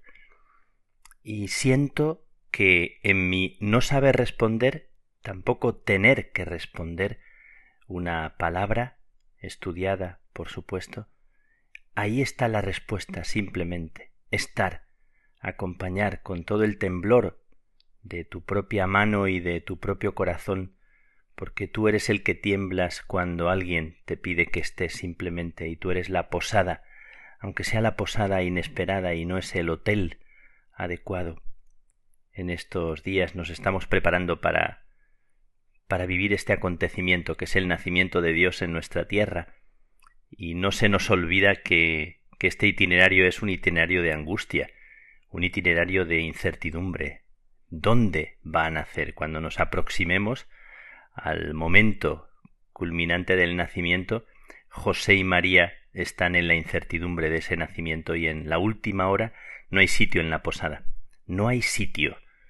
Una de las urgencias mayores de, de nuestro tiempo, de nuestra historia, de nuestra vida es tener sitio, tener posada, tener un lugar, tener hogar y tal vez toda la vida eh, tiene sentido por esta búsqueda de un lugar para mí, donde yo sienta que mi vida es cuidada.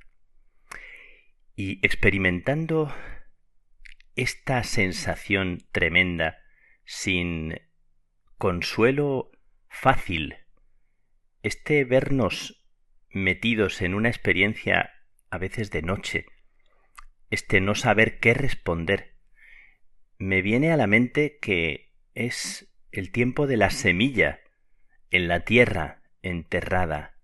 ¿Qué pensará la semilla ahí enterrada? Es el tiempo del, del sepulcro. ¿Y qué sucede en el sepulcro cuando despedimos un ser querido? Cuando estoy grabando esta, estas palabras hace cuatro meses de la partida de, de mi madre, ¿qué siente la persona que tú percibes que no ha muerto definitivamente? ¿Cómo se atraviesa ese umbral? ¿Cómo se vive en ese sepulcro que para mí siento que es de vida? ¿Cómo se vive una experiencia de quirófano cuando te anestesian y tienes que dejarte y abandonarte? ¿Cómo vive el niño en el vientre de su madre esa experiencia que todos hemos tenido y que no se borra ni se olvida? La semilla, el sepulcro, el quirófano, el feto o el niño en las entrañas de su madre como Jesús ahora en este tiempo, o pensaba también, si me lo permitís, por las mañanas cuando voy tempranito al sagrario de la capilla, hay una rendija por donde se ve dentro la copa donde está el Señor, y me gusta mirar por la rendija ha pasado la noche ahí, en lo oscuro de una cajita de madera.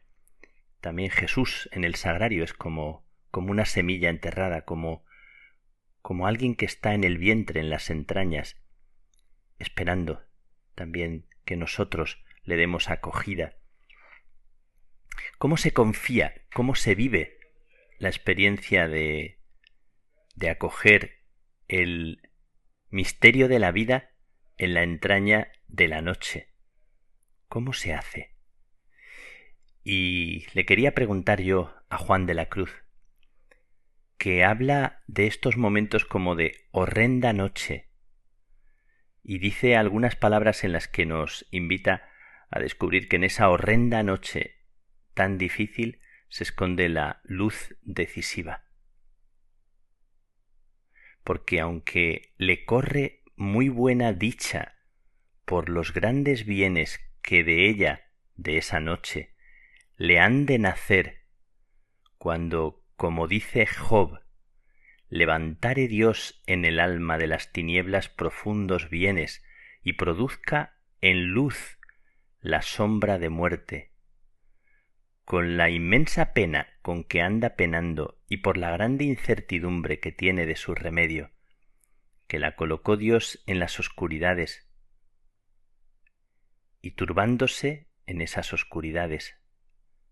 Es de haberla al alma gran dolor y lástima, porque se añade a esto, dice Juan de la Cruz, que nadie la entiende, que no encuentra consuelo, antes recibe dolor porque siente que nadie la puede comprender. Y hablando de esta falta de consuelo, Juan de la Cruz habla de anchura, de libertad, de suavidad, de paz, cuando en el corazón de la noche la persona se abandona y se entrega. Bueno, son palabras de Juan de la Cruz que yo no podría decir, que yo no sabría decir.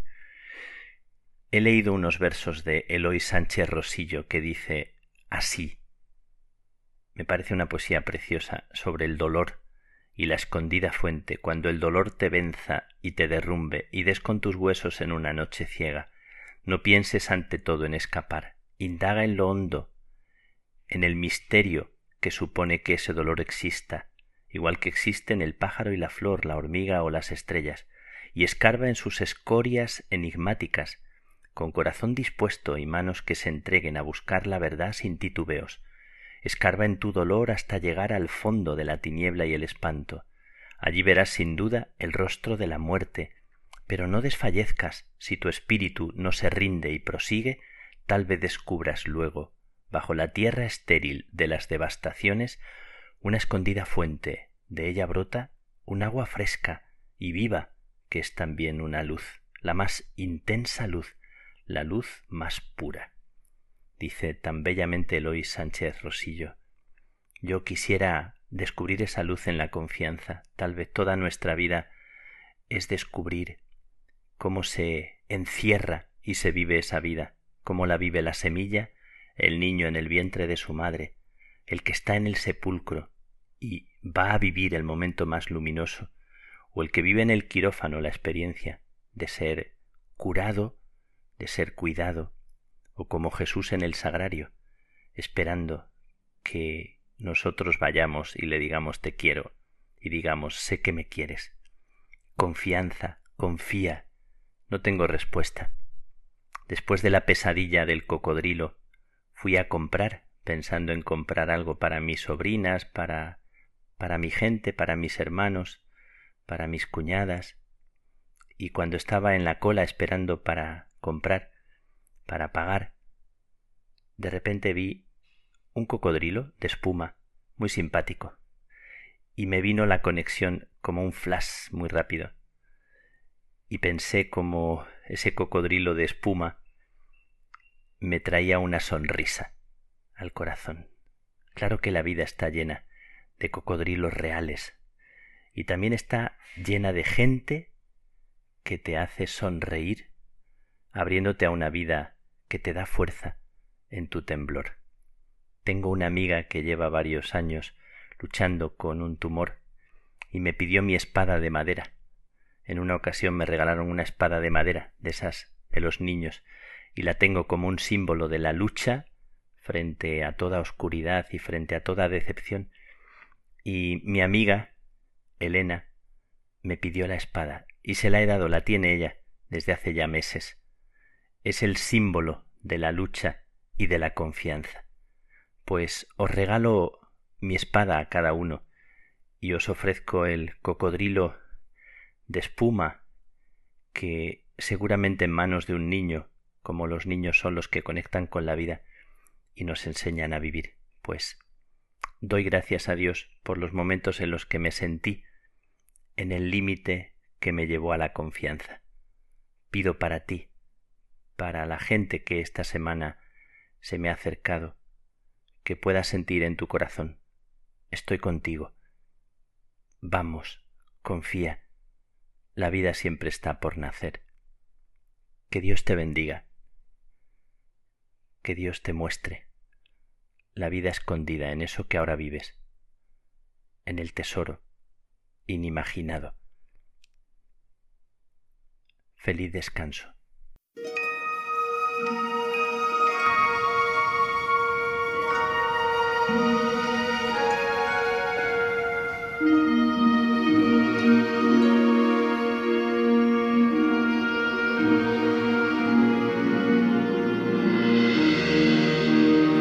Dios nos hace guiños. Con el Padre Miguel Márquez.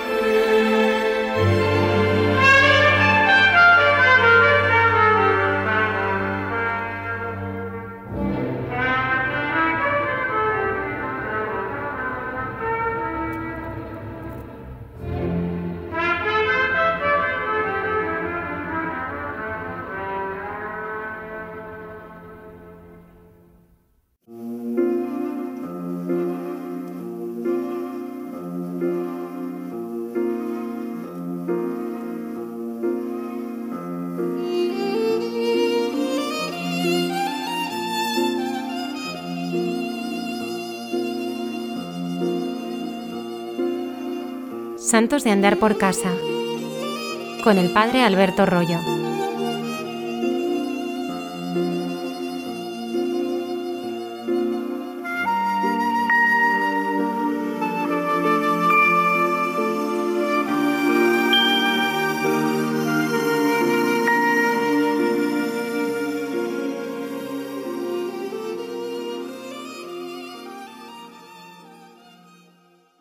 Un saludo a todos los oyentes de Radio María.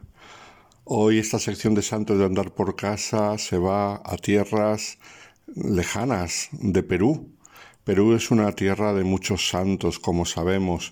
Hubo un momento en el cual floreció de modo extraordinario la santidad, concretamente en la ciudad de Lima, cuando el arzobispo era Santo Toribio de Mogrovejo y allí encontramos las figuras de Santa Rosa de Lima, San Martín de Porres y otros santos. Pero a lo largo de la historia también ha florecido la santidad. Y sin embargo, hoy vamos a hablar de un caso muy especial.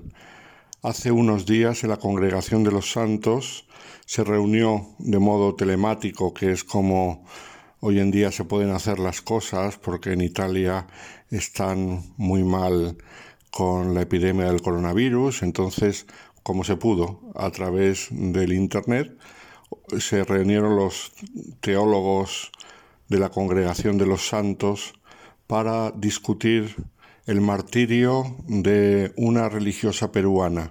Se llamaba concretamente María Agustina Rivas López, pero conocida por la gente cariñosamente como Aguchita. Un martirio muy especial, porque es un martirio de eh, finales del siglo pasado, de 1990, con lo cual prácticamente muy cercano a nuestro siglo. Y un martirio a manos de un grupo que ha hecho durante decenios mucho daño, mm, ha creado mucho sufrimiento a través de la crueldad un grupo terrorista peruano llamado Sendero Luminoso, el cual todavía mm, da algunos coletazos, aunque está bastante venido a menos, pero cuando la Sierva de Dios murió en 1990 estaba en pleno esplendor, hasta que se consiguió detener, como luego veremos, a su cabecilla, Abimael Guzmán, que todavía está en la cárcel. ¿Cómo fue ese asesinato? Si era un grupo terrorista que tiene que ver con la fe, ¿por qué podemos pensar que ella fue mártir? Los teólogos de la congregación unánimemente aprobaron el martirio, con lo cual ya está muy cerca de la fase de la canonización. Agustina Rivas López era una religiosa de la congregación de las Hermanas de la Caridad del Buen Pastor. Era una monja de mediana edad, y el 27 de septiembre de 1990 murió eh, de la mano de los guerrilleros de Sendero Luminoso. Fue ajusticiada junto a otros seis habitantes de una aldea llamada La Florida, en los márgenes de la selva central del Perú, donde ella desarrollaba su misión junto con otras hermanas de la comunidad con la gente sencilla del pueblo de allí, con los niños, con los mayores, evangelizando y misionando a los pobres, que era el carisma de su congregación. La acusaron los terroristas de trabajar con el pueblo y de predicar la paz, cosa que ellos no querían. Ellos, todo su afán era provocar el conflicto, ese conflicto marxista que, que llevará después a una nueva sociedad. Y entonces la Iglesia Católica predicaba la paz y por eso era un obstáculo grande, como ahora explicaremos. Y así ella fue ejecutada. Todo esto se inscribe en una situación terrible, como he dicho antes, que duró varias décadas, que es la que dejó huella en la historia del Perú al final del siglo XX. Nos tenemos que ir al 17 de mayo de 1980, cuando justo el día antes de unas elecciones presidenciales, que tenían que servir para acabar con una dictadura militar que había durado también años, cinco personas con la cara cubierta quemaron las urnas electorales en un pueblecito llamado Chusqui, en la región de Ayacucho, en los Andes peruanos. Esta acción fue como el comienzo de la más extraña y brutal guerrilla de América Latina, un auténtico grupo terrorista que se conoció como Sendero Luminoso, una formación que no solamente era marxista, sino que además era maoísta. ¿Qué quiere decir maoísta? Que seguían dictados de Mao Zedong. No podemos olvidar que Mao Zedong, aunque en muchos lugares en los años 70 tuvo su atractivo porque escribió el famoso libro rojo de Mao, que entre muchas juventudes, también en España, se hizo popular porque era un libro revolucionario y como era algo eh, semiprohibido y algo subversivo, que entre la juventud prendió mucho, pero la realidad es que Mao Zedong fue el más grande asesino del siglo XX, porque se habla mucho de Hitler, que fue un gran asesino, por supuesto. Se habla de Stalin, que fue más todavía, mató mucha más gente Stalin que Hitler. Pero luego nos encontramos con Mao Zedong, que mató mucha más gente que Hitler y Stalin juntos. Lo que pasa es que lo hizo en China con su famosa revolución cultural. Pues no nos hemos enterado mucho y saber lo que pasa en China es muy difícil, pero los historiadores dicen que Mao Zedong fue el más grande genocida del siglo XX. Luego además Sendero Luminoso era muy cercano a la ideología de Pol Pot en Camboya. Sabemos por la historia que Pol Pot fue otro genocida más a escala pequeña, porque Camboya es un país más pequeño, pero Pol Pot eh, asesinó a todos los que en su país tenían un grado universitario o estaban estudiando en la universidad. Mató a más de dos millones de personas. Entre otras cosas, eligió a los que eh, como he dicho, tenían estudios universitarios, porque era totalmente contrario a su revolución, en la cual, claro, los intelectuales le podían discutir, la podían poner en, duda, y sin embargo él se los cargó a todos. Pues para que veáis un poco la calaña de este sendero luminoso, eh, nos podemos hacer una idea sabiendo que eran maoístas y cercanos a Pol Pot de Camboya no eran precisamente hermanitas de la caridad. Además, desde el primer momento se manifestaron con una violencia, una agresividad terrible. Había sido fundada entre 1969 y 1970 por Abimael Guzmán, después de una escisión que hubo en el Partido Comunista de Perú. Aunque estaba bastante debilitado, entonces el Partido Comunista, pero surgió esta cepa que adquirió pronto una virulencia terrible. Quería totalmente cambiar el sistema político peruano e instaurar el socialismo a través de la lucha armada. Curiosamente fue formado por un grupo de profesores y estudiantes de la universidad, la Universidad de Huamanga, en Ayacucho.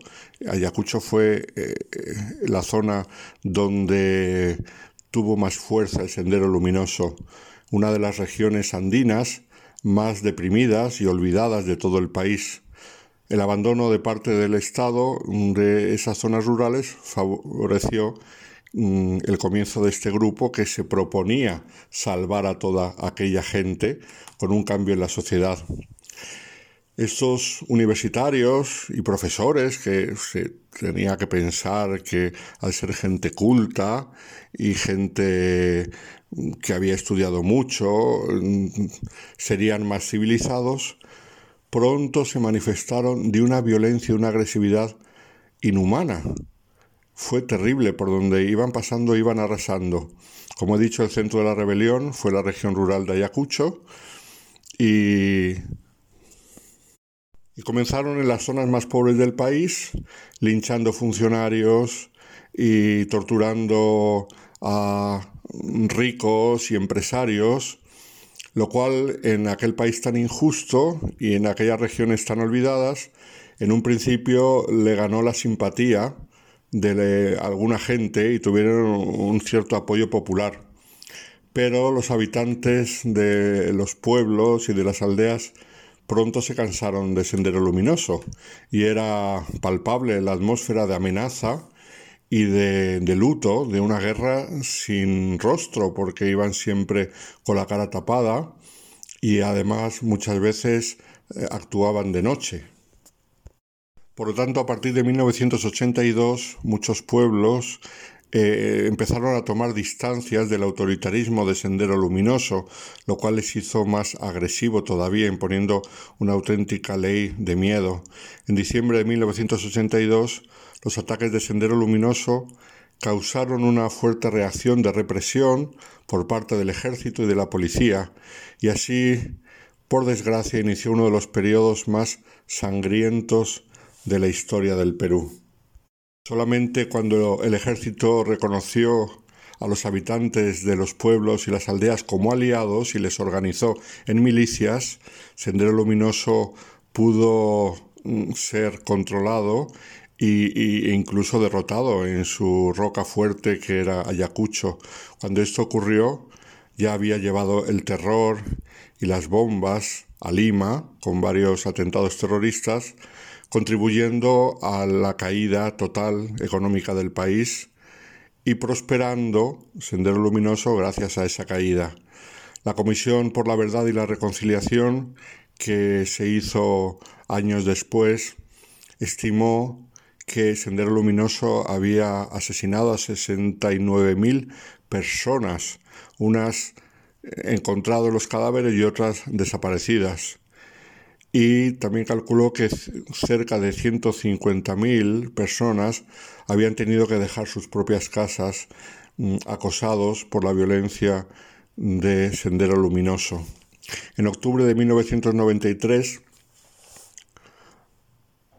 Abimael Guzmán propuso al gobierno de Fujimori un acuerdo de paz que habría puesto fin a este grupo terrorista y a la, guerra auténtica que se había desencadenado entre las Fuerzas Armadas y el grupo.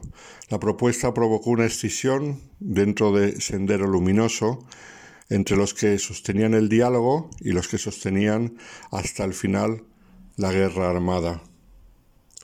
ya antes, en 1992, Abimael Guzmán había sido encontrado gracias a un trabajo de investigación con ayuda de Estados Unidos y se rindió cuando, cuando le pillaron.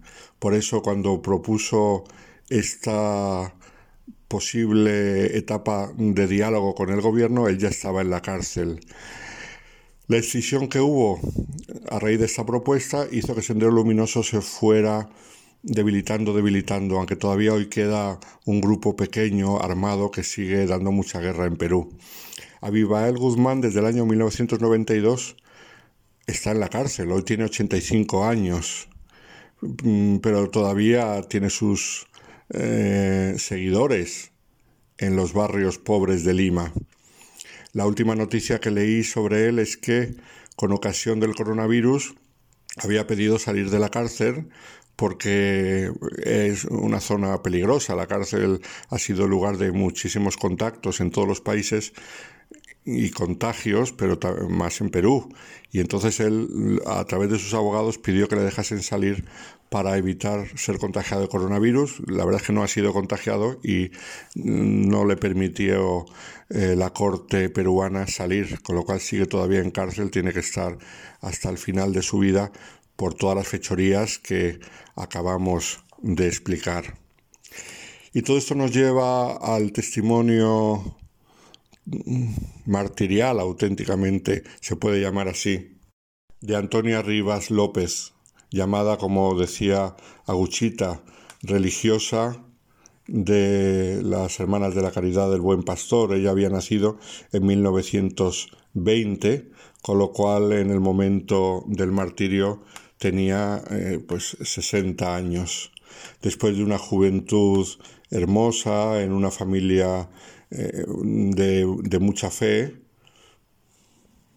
Decidió entrar en, la congregación de las religiosas que ella conocía porque estaban cerca de su parroquia desde entonces vivió con una grandísima fidelidad su empeño con la persona y la misión de Jesús, buen pastor, y destacó por ser una religiosa ejemplar en su apostolado con los jóvenes, con las niñas, allá donde la mandaron, estuvo en distintos lugares de apostolado hasta que en 1988 fue enviada a la Florida, mm, en la provincia de Chanchamayo, en la región de Junín, Perú, donde las hermanas organizaban la pastoral educativa y juvenil eh, junto al Círculo de las Madres, a través de un centro de formación profesional, las zonas donde los sacerdotes iban cuando podían, entonces las religiosas hacían una labor maravillosa de apostolado. Llegamos así a 1990 eh, en el cual la, sierva de Dios, mm, Aguchita, se pudo ir a Roma en un viaje en el mes de enero para un retiro espiritual. Y volviendo a la Florida a retomar su misión después del retiro espiritual, empezó a escuchar que el sendero luminoso estaba cada vez más fuerte en aquella zona y su presencia se hacía cada vez más pesada y más amenazante. El 27 de septiembre, de hecho, un grupo de miembros pertenecientes al Sendero Luminoso, compuesto sobre todo jóvenes, algunos muy jovencitos, irrumpió en la Florida y convocó a la entera población en una asamblea. En aquel momento Sor Agustina se encontraba con un grupo de chicas jóvenes, dándoles lecciones de cocina. Realmente los guerrilleros no la buscaban a ella, buscaban a la superiora de la comunidad, que era Sor María Luisa, pero ella no se encontraba en la comunidad porque había tenido que ir a hacer unas cosas en la Merced, que era otra población más grande, y no estaba. Y otra hermana de la comunidad, Sor Vilma, por la tarde se encontraba en casa mientras la sierva de Dios entretenía al grupo de estas jóvenes, como he dicho. Llegaron los terroristas a la casa de las religiosas, Sor Vilma tuvo ocasión de verles llegar por una ventana y se escondió debajo de una cama, con lo cual no, no pudieron cogerla a ella. Los senderistas estaban reuniendo a todos los habitantes, urgiendo una reunión, una especie de asamblea, como solían hacer cuando llegaban a un pueblo, para pues echarles la bronca si no les habían apoyado, para amenazarles, para sembrar el miedo, incluso como solían hacer, y en este caso hicieron para ejecutar a algunos. Para esa reunión, como digo, buscaron a la superiora, no la encontraron, encontraron la casa vacía y coincidió que en ese momento Aguchita, que estaba con las jóvenes, salió en un momento a la calle y ahí la pillaron, como llevaba el hábito Mm, la cogieron, la detuvieron y la llevaron a la plaza donde estaban los demás. Eh, la gente iba siendo llamada con una lista precisa, sabían a quiénes iban, a los más destacados de la aldea, a los más populares, a los que tenían un poquito eh, el poder o la administración de la aldea. El senderista más anciano del grupo llamó a Sor María Luisa, pero cuando dijeron que no estaba, mm, dijo, dirigiéndose a Sor María Luisa, tú pagarás por ella. En el proceso de canonización es muy hermoso porque los testigos explican todo esto y cuentan cómo ocurrió. Eh, Sor María Luisa, a pesar del miedo, imploró a los rebeldes que ahorrase la vida de los otros y que la matasen a ella. Decía que ellos no habían cometido nada de grave pero no se lo admitieron y la obligaron a callarse y le gritaron en ese momento que a ti ahora te salve tu Dios, a tu Dios también le vamos a cortar el cuello. Desde aquel momento, Sor María Luisa se quedó en silencio y comenzó la ejecución, siendo la última ella concretamente, que había seguido la ejecución de los otros en silencio y en oración fue alcanzada por seis proyectiles, cinco en la parte izquierda del cuerpo y uno en la cabeza. y concretamente leemos que la que la mató fue una chica jovencísima que fue la que la encontró por la calle y se la llevó para la reunión. Cuando les mataron, eh, se fueron los terroristas del pueblo y nadie se atrevió durante muchas horas a acercarse a los cadáveres, no fuera que quedase algún terrorista y si iban a recoger los cadáveres, pues tomasen represalias y les matasen a ellos, con lo cual los cadáveres estuvieron varias horas en la plaza. Horas después llegó Sor Vilma, la superiora, y cuando se dio cuenta de lo que había pasado, intentó ver si estaban vivos todavía alguno para darles la comunión, pero habían muerto todo. Toda la noche estuvieron los cadáveres en la plaza y solamente al día siguiente, ah, con el amanecer, los parientes de las víctimas y otros se acercaron y les dieron sepultura. Todo esto llegó, por supuesto, a, a Lima y llegó a la conferencia episcopal. No era la primera de la iglesia que había sido asesinada. Habían asesinado sacerdotes y otros religiosos, pero fue un caso especialmente injusto porque era una mujer joven, desarmada, inocente, que había dado toda su vida al apostolado y al bien de los demás. Hizo pues mucho ruido la muerte de Aguchita, la cual años después empezó el proceso de canonización y está a punto de acabar. Pronto la veremos en los altares porque se lo merece porque murió injustamente por Cristo y de manos de aquellos que odiaban a la religión, lo habían manifestado en público, en privado, a todas horas su odio a la religión.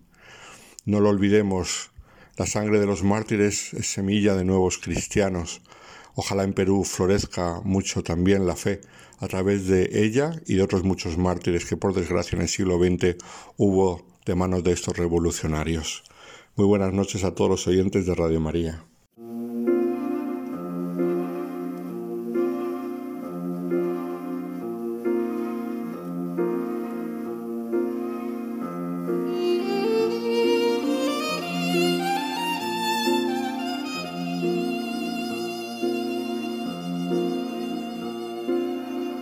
Santos de Andar por Casa, con el Padre Alberto Rollo.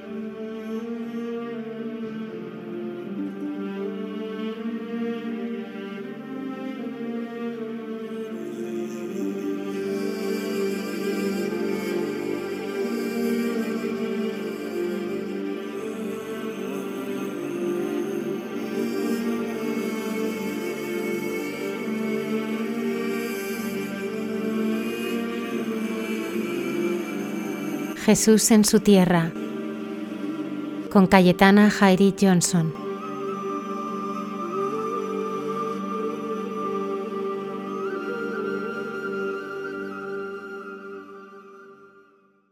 Buenas noches de paz y bien, eh, queridos amigos de esta sección llamada Jesús en su tierra de Radio María. Y el programa de hoy voy a dedicarle a un tiempo a comentaros un evangelio muy especial, un evangelio que no es canónico, y que pertenece al, ámbito de esta literatura que solemos llamar en el mundo de la Biblia la literatura apócrifa. Y eh, os voy a comentar especialmente eh, sobre el protoevangelio de Santiago. ¿eh?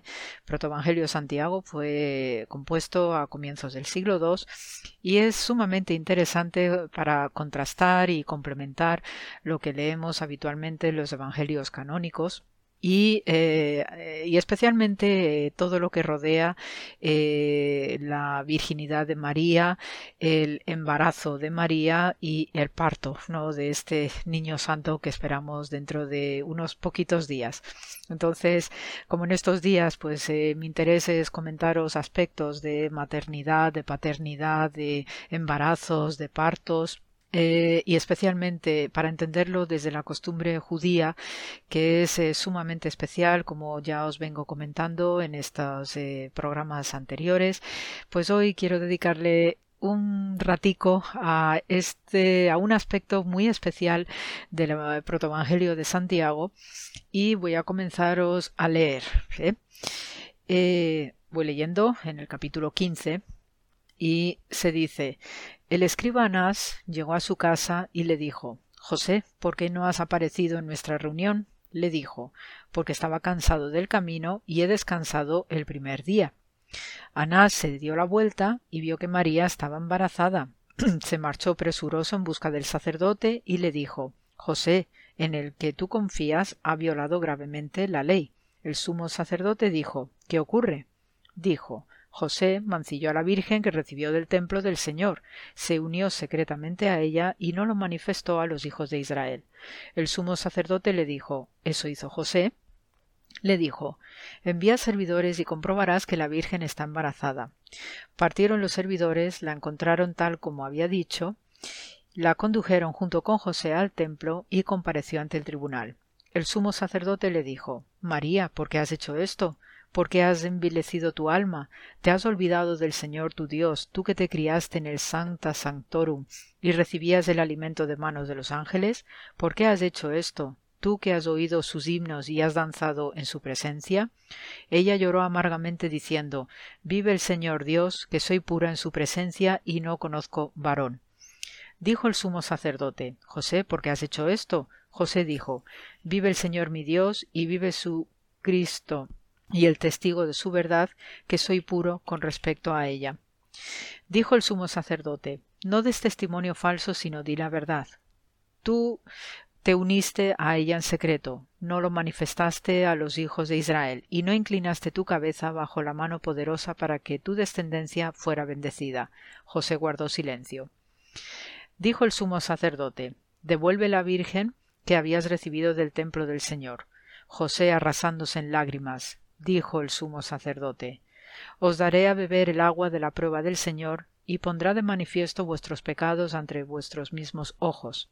El sumo sacerdote la tomó, se la dio a beber a José y lo envió al desierto, y regresó completamente indemne. También se la dio a beber a la joven, y la envió al desierto y bajó completamente indemne. Todo el pueblo se admiró porque su pecado no apareció. El sumo sacerdote dijo Si el Señor no ha puesto de manifiesto vuestro pecado, yo tampoco os condeno. Los dejó marchar, José tomó a María y marchó a su casa lleno de alegría y glorificando al Dios de Israel. Como veis, es una, es una escena y una situación bastante peculiar, pero que no desdice nada de lo que es eh, una costumbre judía, como es la acusación de adulterio, y eso en hebreo se llama sotá. Tenemos la prescripción del sotá eh, en el Talmud, en la Mishnah, y eh, lo que se condena precisamente es el adulterio, especialmente por parte de la mujer. Eh, este tema de la sotá, la acusación de adulterio, ya viene narrado en números 5, es decir, es una ley de origen mosaica y que todavía perduraba en estos inicios de era cristiana. ¿Qué sucede con este episodio o en qué consiste este episodio de la acusación de adulterio? Pues que cuando había sospecha de adulterio, la, el marido celoso o que sospecha de infidelidad por parte de su mujer, tenía la obligación de denunciarla ante el tribunal sacerdotal o el tribunal rabínico. Entonces, eh, en este episodio que nos narra el protoevangelio de Santiago, eh, en el capítulo precedente, pues se nos dice que eh, José está ya haciéndose cargo de María, Todavía no hay conocimiento bíblico, eh, según la terminología, al uso para indicar la relación carnal conyugal. Y eh, José se tiene que marchar, es un trabajador, un albañil de su tiempo, un tectón, como podemos leer en la versión griega. Y entonces cuando vuelve, pues se va a encontrar con esta circunstancia de que María está embarazada ni más ni menos que de seis meses. Entonces ahí es donde surge la complicación, surge el problema precisamente por este tema de la sota o del adulterio. Eh, la prueba de sotá consistía en una ordalía de agua amarga se llama así, ¿no? Las aguas amargas. Y eh, este brebaje específico era una mezcla de agua bendita, de eh, también de polvo del suelo del santuario del tabernáculo y también la mezcla de la tinta de unas maldiciones que previamente se habían escrito se sumergían en este brebaje y entonces la tinta pues se deshacía y se incluía en esta mezcla tan eh, siniestra también.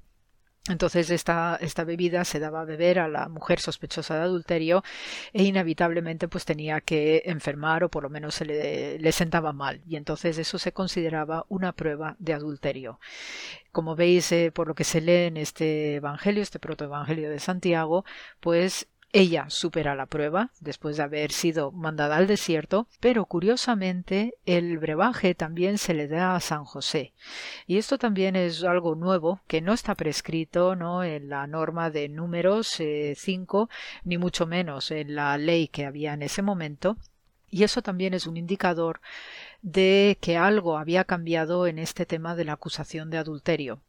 Sabemos que en la misma época que vivía la Sagrada Familia y el propio Jesús de Nazaret, este tema de la acusación de adulterio solo dirigido hacia la mujer había quedado abolida, gracias y de la mano de uno de los grandes rabinos de Israel, eh, de Yohanan ben Sakai, que precisamente da fe de la hipocresía de, estas, de este tratamiento de la sotá en el, mundo judío, porque, y utilizando y parafraseando al profeta Oseas, eh, este Yohanan ben Sakai dice que eh, yo no voy a acusar a las hijas de Israel porque precisamente los hombres de Israel se han descarriado, se dedican a ir con otras mujeres y a relacionarse con prostitutas. Entonces, eh, con esta afirmación y esta sentencia, uno de los grandes eh, rabinos de Israel, pues efectivamente consigue la abolición de la acusación de Sota precisamente por esta doble moral que estaba imperante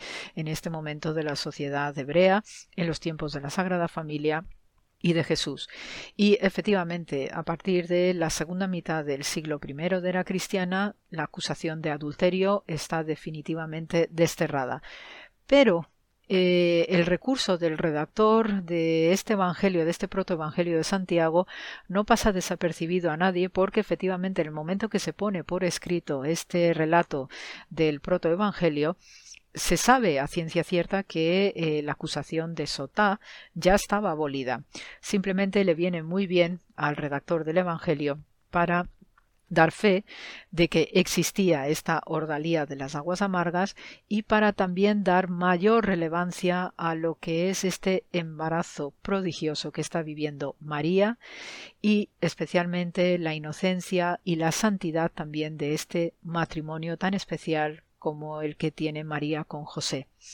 Entonces son detalles también muy curiosos, muy, muy vivos ¿no? de la sociedad hebrea de entonces, eh, por el cual pues hay también un tratamiento recto en la interpretación de la ley, en el cual pues gracias a Johanan Ben Sakai se pone de manifiesto cuáles eran las hipocresías de la sociedad de su tiempo, y esto también nos ayuda a entender muchísimo mejor aquel episodio por el cual Jesús cuando se intenta eh, lapidar a una adúltera, él frena todo aquello diciendo quien esté libre de pecado que tire la primera piedra. Este episodio en Jesús nos confirma esta abolición de la acusación de adulterio, de la acusación de sotá en su tiempo, y redondea aún más pues cuáles eran también las consignas y los códigos de búsqueda de justicia dominantes en el pueblo hebreo de su tiempo, algo que también Jesús procuraba buscar y procuraba también enseñar o reeducar a su propia gente evitando todo este tipo de moralinas y de dobles interpretaciones o triples interpretaciones.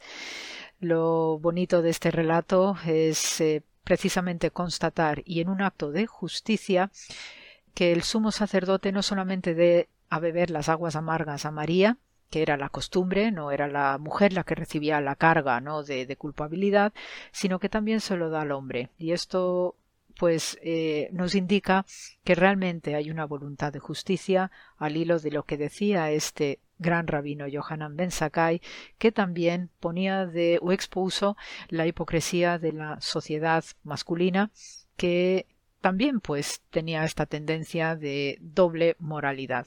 Así que amigos, pues eh, quería exponer también este relato singular, comentaros y haceros vivir ¿no? en este, estos días tan especiales y tan próximos a este nacimiento tan especial que tendremos en poquitos días y situaros y contextualizaros en este tipo de costumbres y prácticas y eh, dar mayor testimonio de la historia y la cultura del pueblo hebreo y en esta situación tan especial que viviremos dentro de poco. Así que, queridos amigos, os deseo un buen eh, fin de semana de mucho paz y bien. Abrigarse que hace fresquito y eh, seguimos en comunicación la semana que viene con más noticias sobre el nacimiento de Jesús. Paz y bien a todos.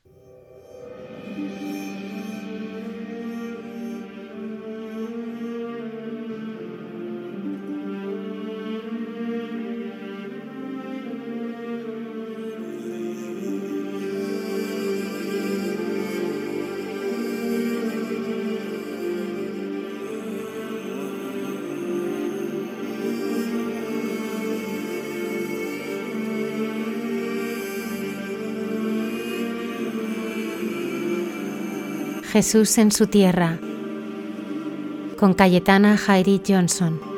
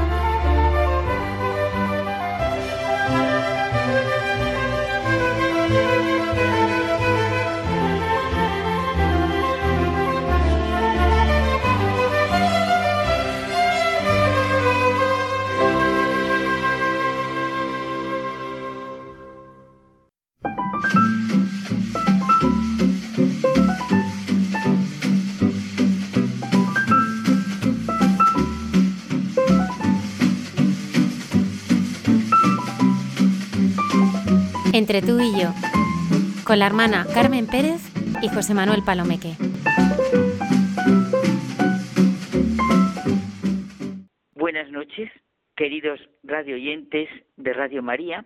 Continuamos en el programa, bueno, continuamos, acabamos el programa de Hay mucha gente buena y con Almudena hemos comentado y decidido dedicar hoy nuestro diálogo, nuestro entre tú y yo, a San José, porque el Papa Francisco ha convocado, con motivo del 150 aniversario de la declaración de San José como patrono de la Iglesia Universal, hasta el 8 de diciembre del 2021, un año dedicado especialmente a San José. Bueno, por eso nos ha escrito el Papa una carta entrañable, la carta Patris Corde, que nos va a ayudar a todos a conocer y profundizar en el misterio del hombre obediente, a orar con San José. Empieza la carta con corazón de padre, así José amó a Jesús y amado en los cuatro evangelios el hijo de José. Es verdad que su protagonismo es un protagonismo sin igual en la historia de la salvación, ¿verdad?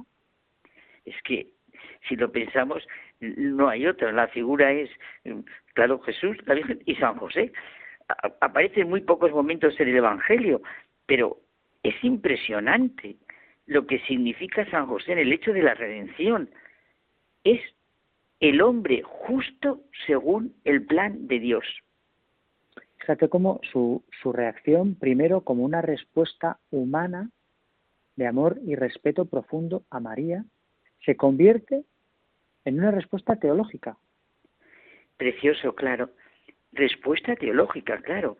Respuesta al amor y al plan de Dios. Recapitular en Cristo todas las cosas del cielo y de la tierra. Oye, y de cara al día de Navidad, ¿cómo no vamos a estar también con el que hizo de padre del niño Jesús? Y por eso es nuestro patrono. Pío IX fue el que lo declaró patrono de la Iglesia Universal, que así se sentía y se vivía. Pío XII lo presentó como patrono de los trabajadores y Juan Pablo II como custodio del Redentor. Bueno, y todo el pueblo lo invoca como patrono de la buena muerte, ¿verdad? Admiramos a las personas que con un solo rasgo son capaces de hacernos sentir la belleza, la gracia de algo, con un solo rasgo nos enseñan a mirar. Un solo rasgo que lo, lo simplifica y lo une todo. Bueno, es que en realidad eso pretenden ser los títulos de las novelas, de las obras de teatro, de las películas. Con un solo rasgo nos sitúan en lo que va a centrar el tema. Un solo rasgo nos da la panorámica de todo. Claro. Y también con un solo rasgo, José Manuel, podemos definir a algunas personas.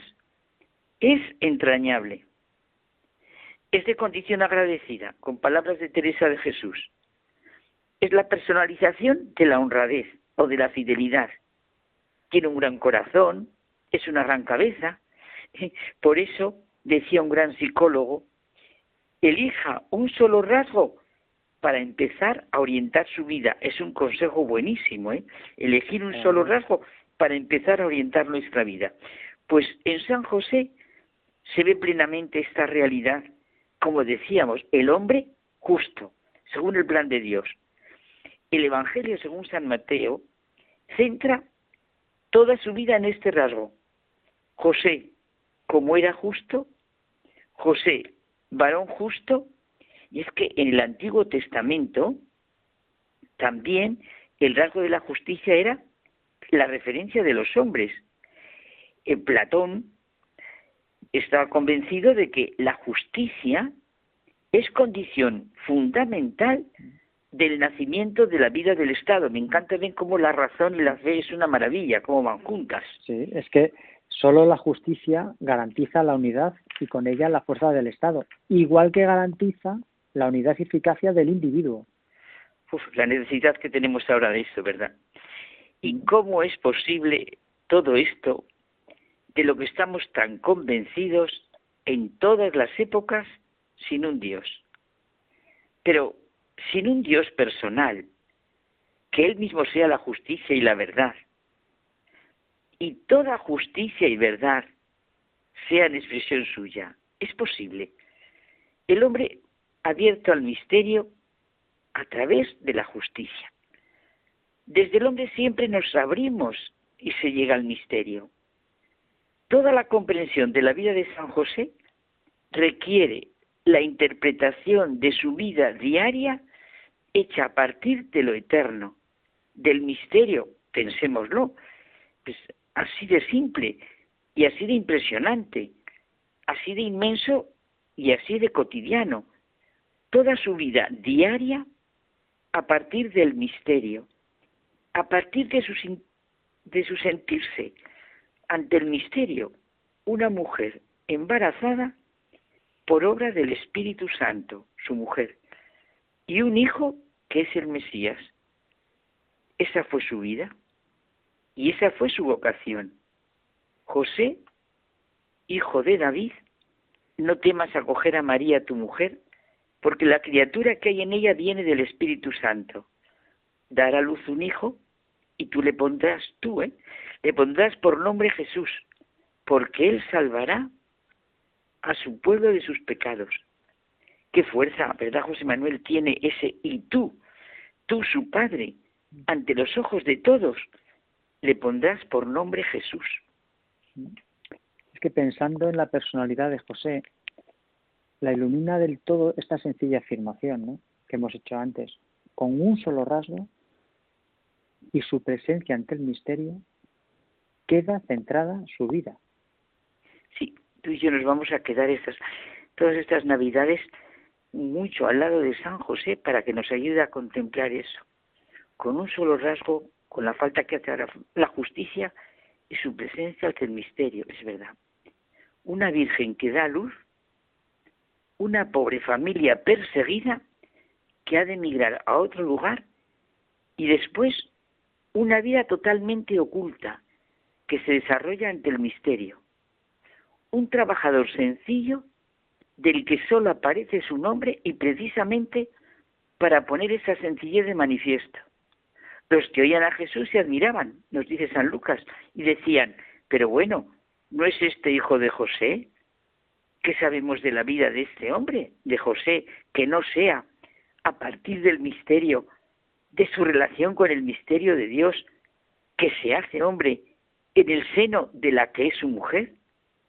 Es para conmovernos y abrir de par en par nuestro corazón ante semejante realidad.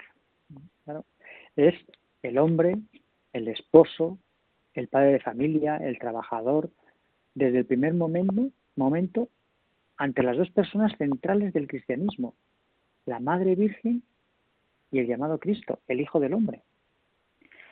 En los pocos hechos en los que se le nombra, aparece siempre como tú has dicho, ante el misterio de Dios con nosotros, como la expresión de la acogida y el cobijo, de la fidelidad y de la entrega incondicional, de la justicia y la honradez en su misión. El título de la carta del Papa Francisco es de lo más significativo. Amor de Padre. Padre en la ternura. Padre en la acogida. Padre en la valentía creativa. Padre trabajador, Padre en la sombra. Después ha sido vivido en la Iglesia como la explosión de la fecundidad, siempre, no solo hace 150 años, de la referencia para toda vida humana, y precisamente por su saber vivir y estar ante el misterio.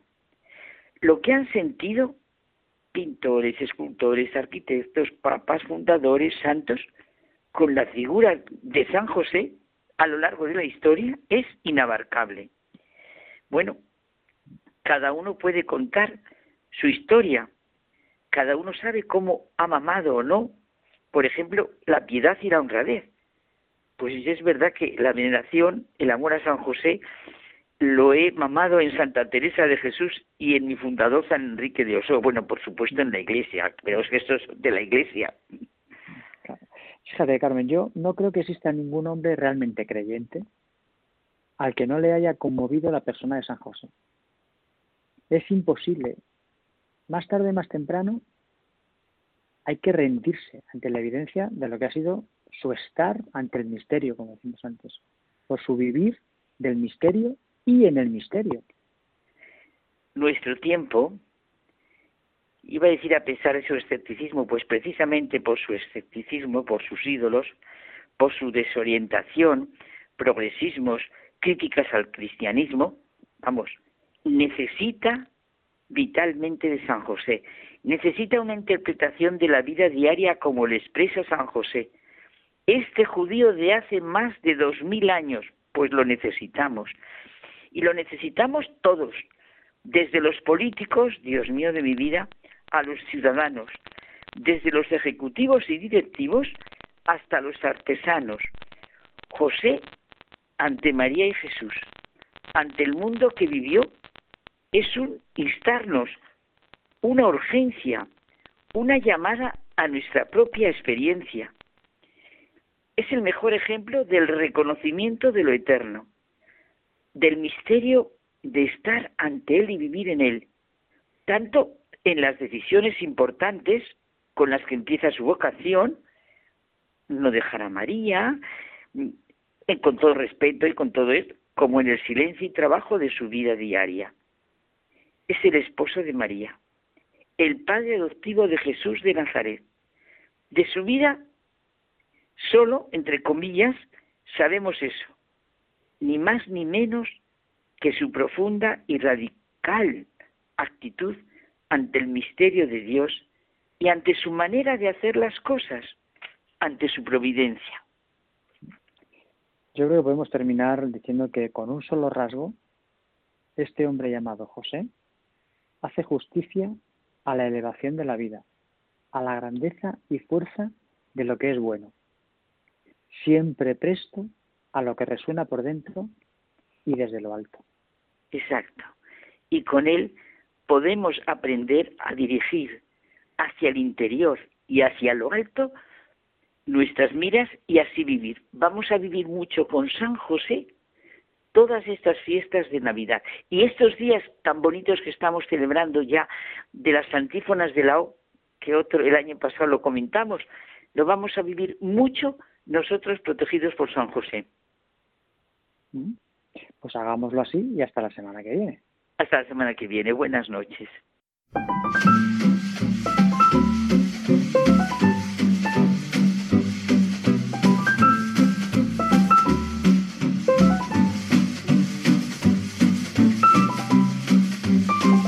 Entre tú y yo, con la hermana Carmen Pérez y José Manuel Palomeque.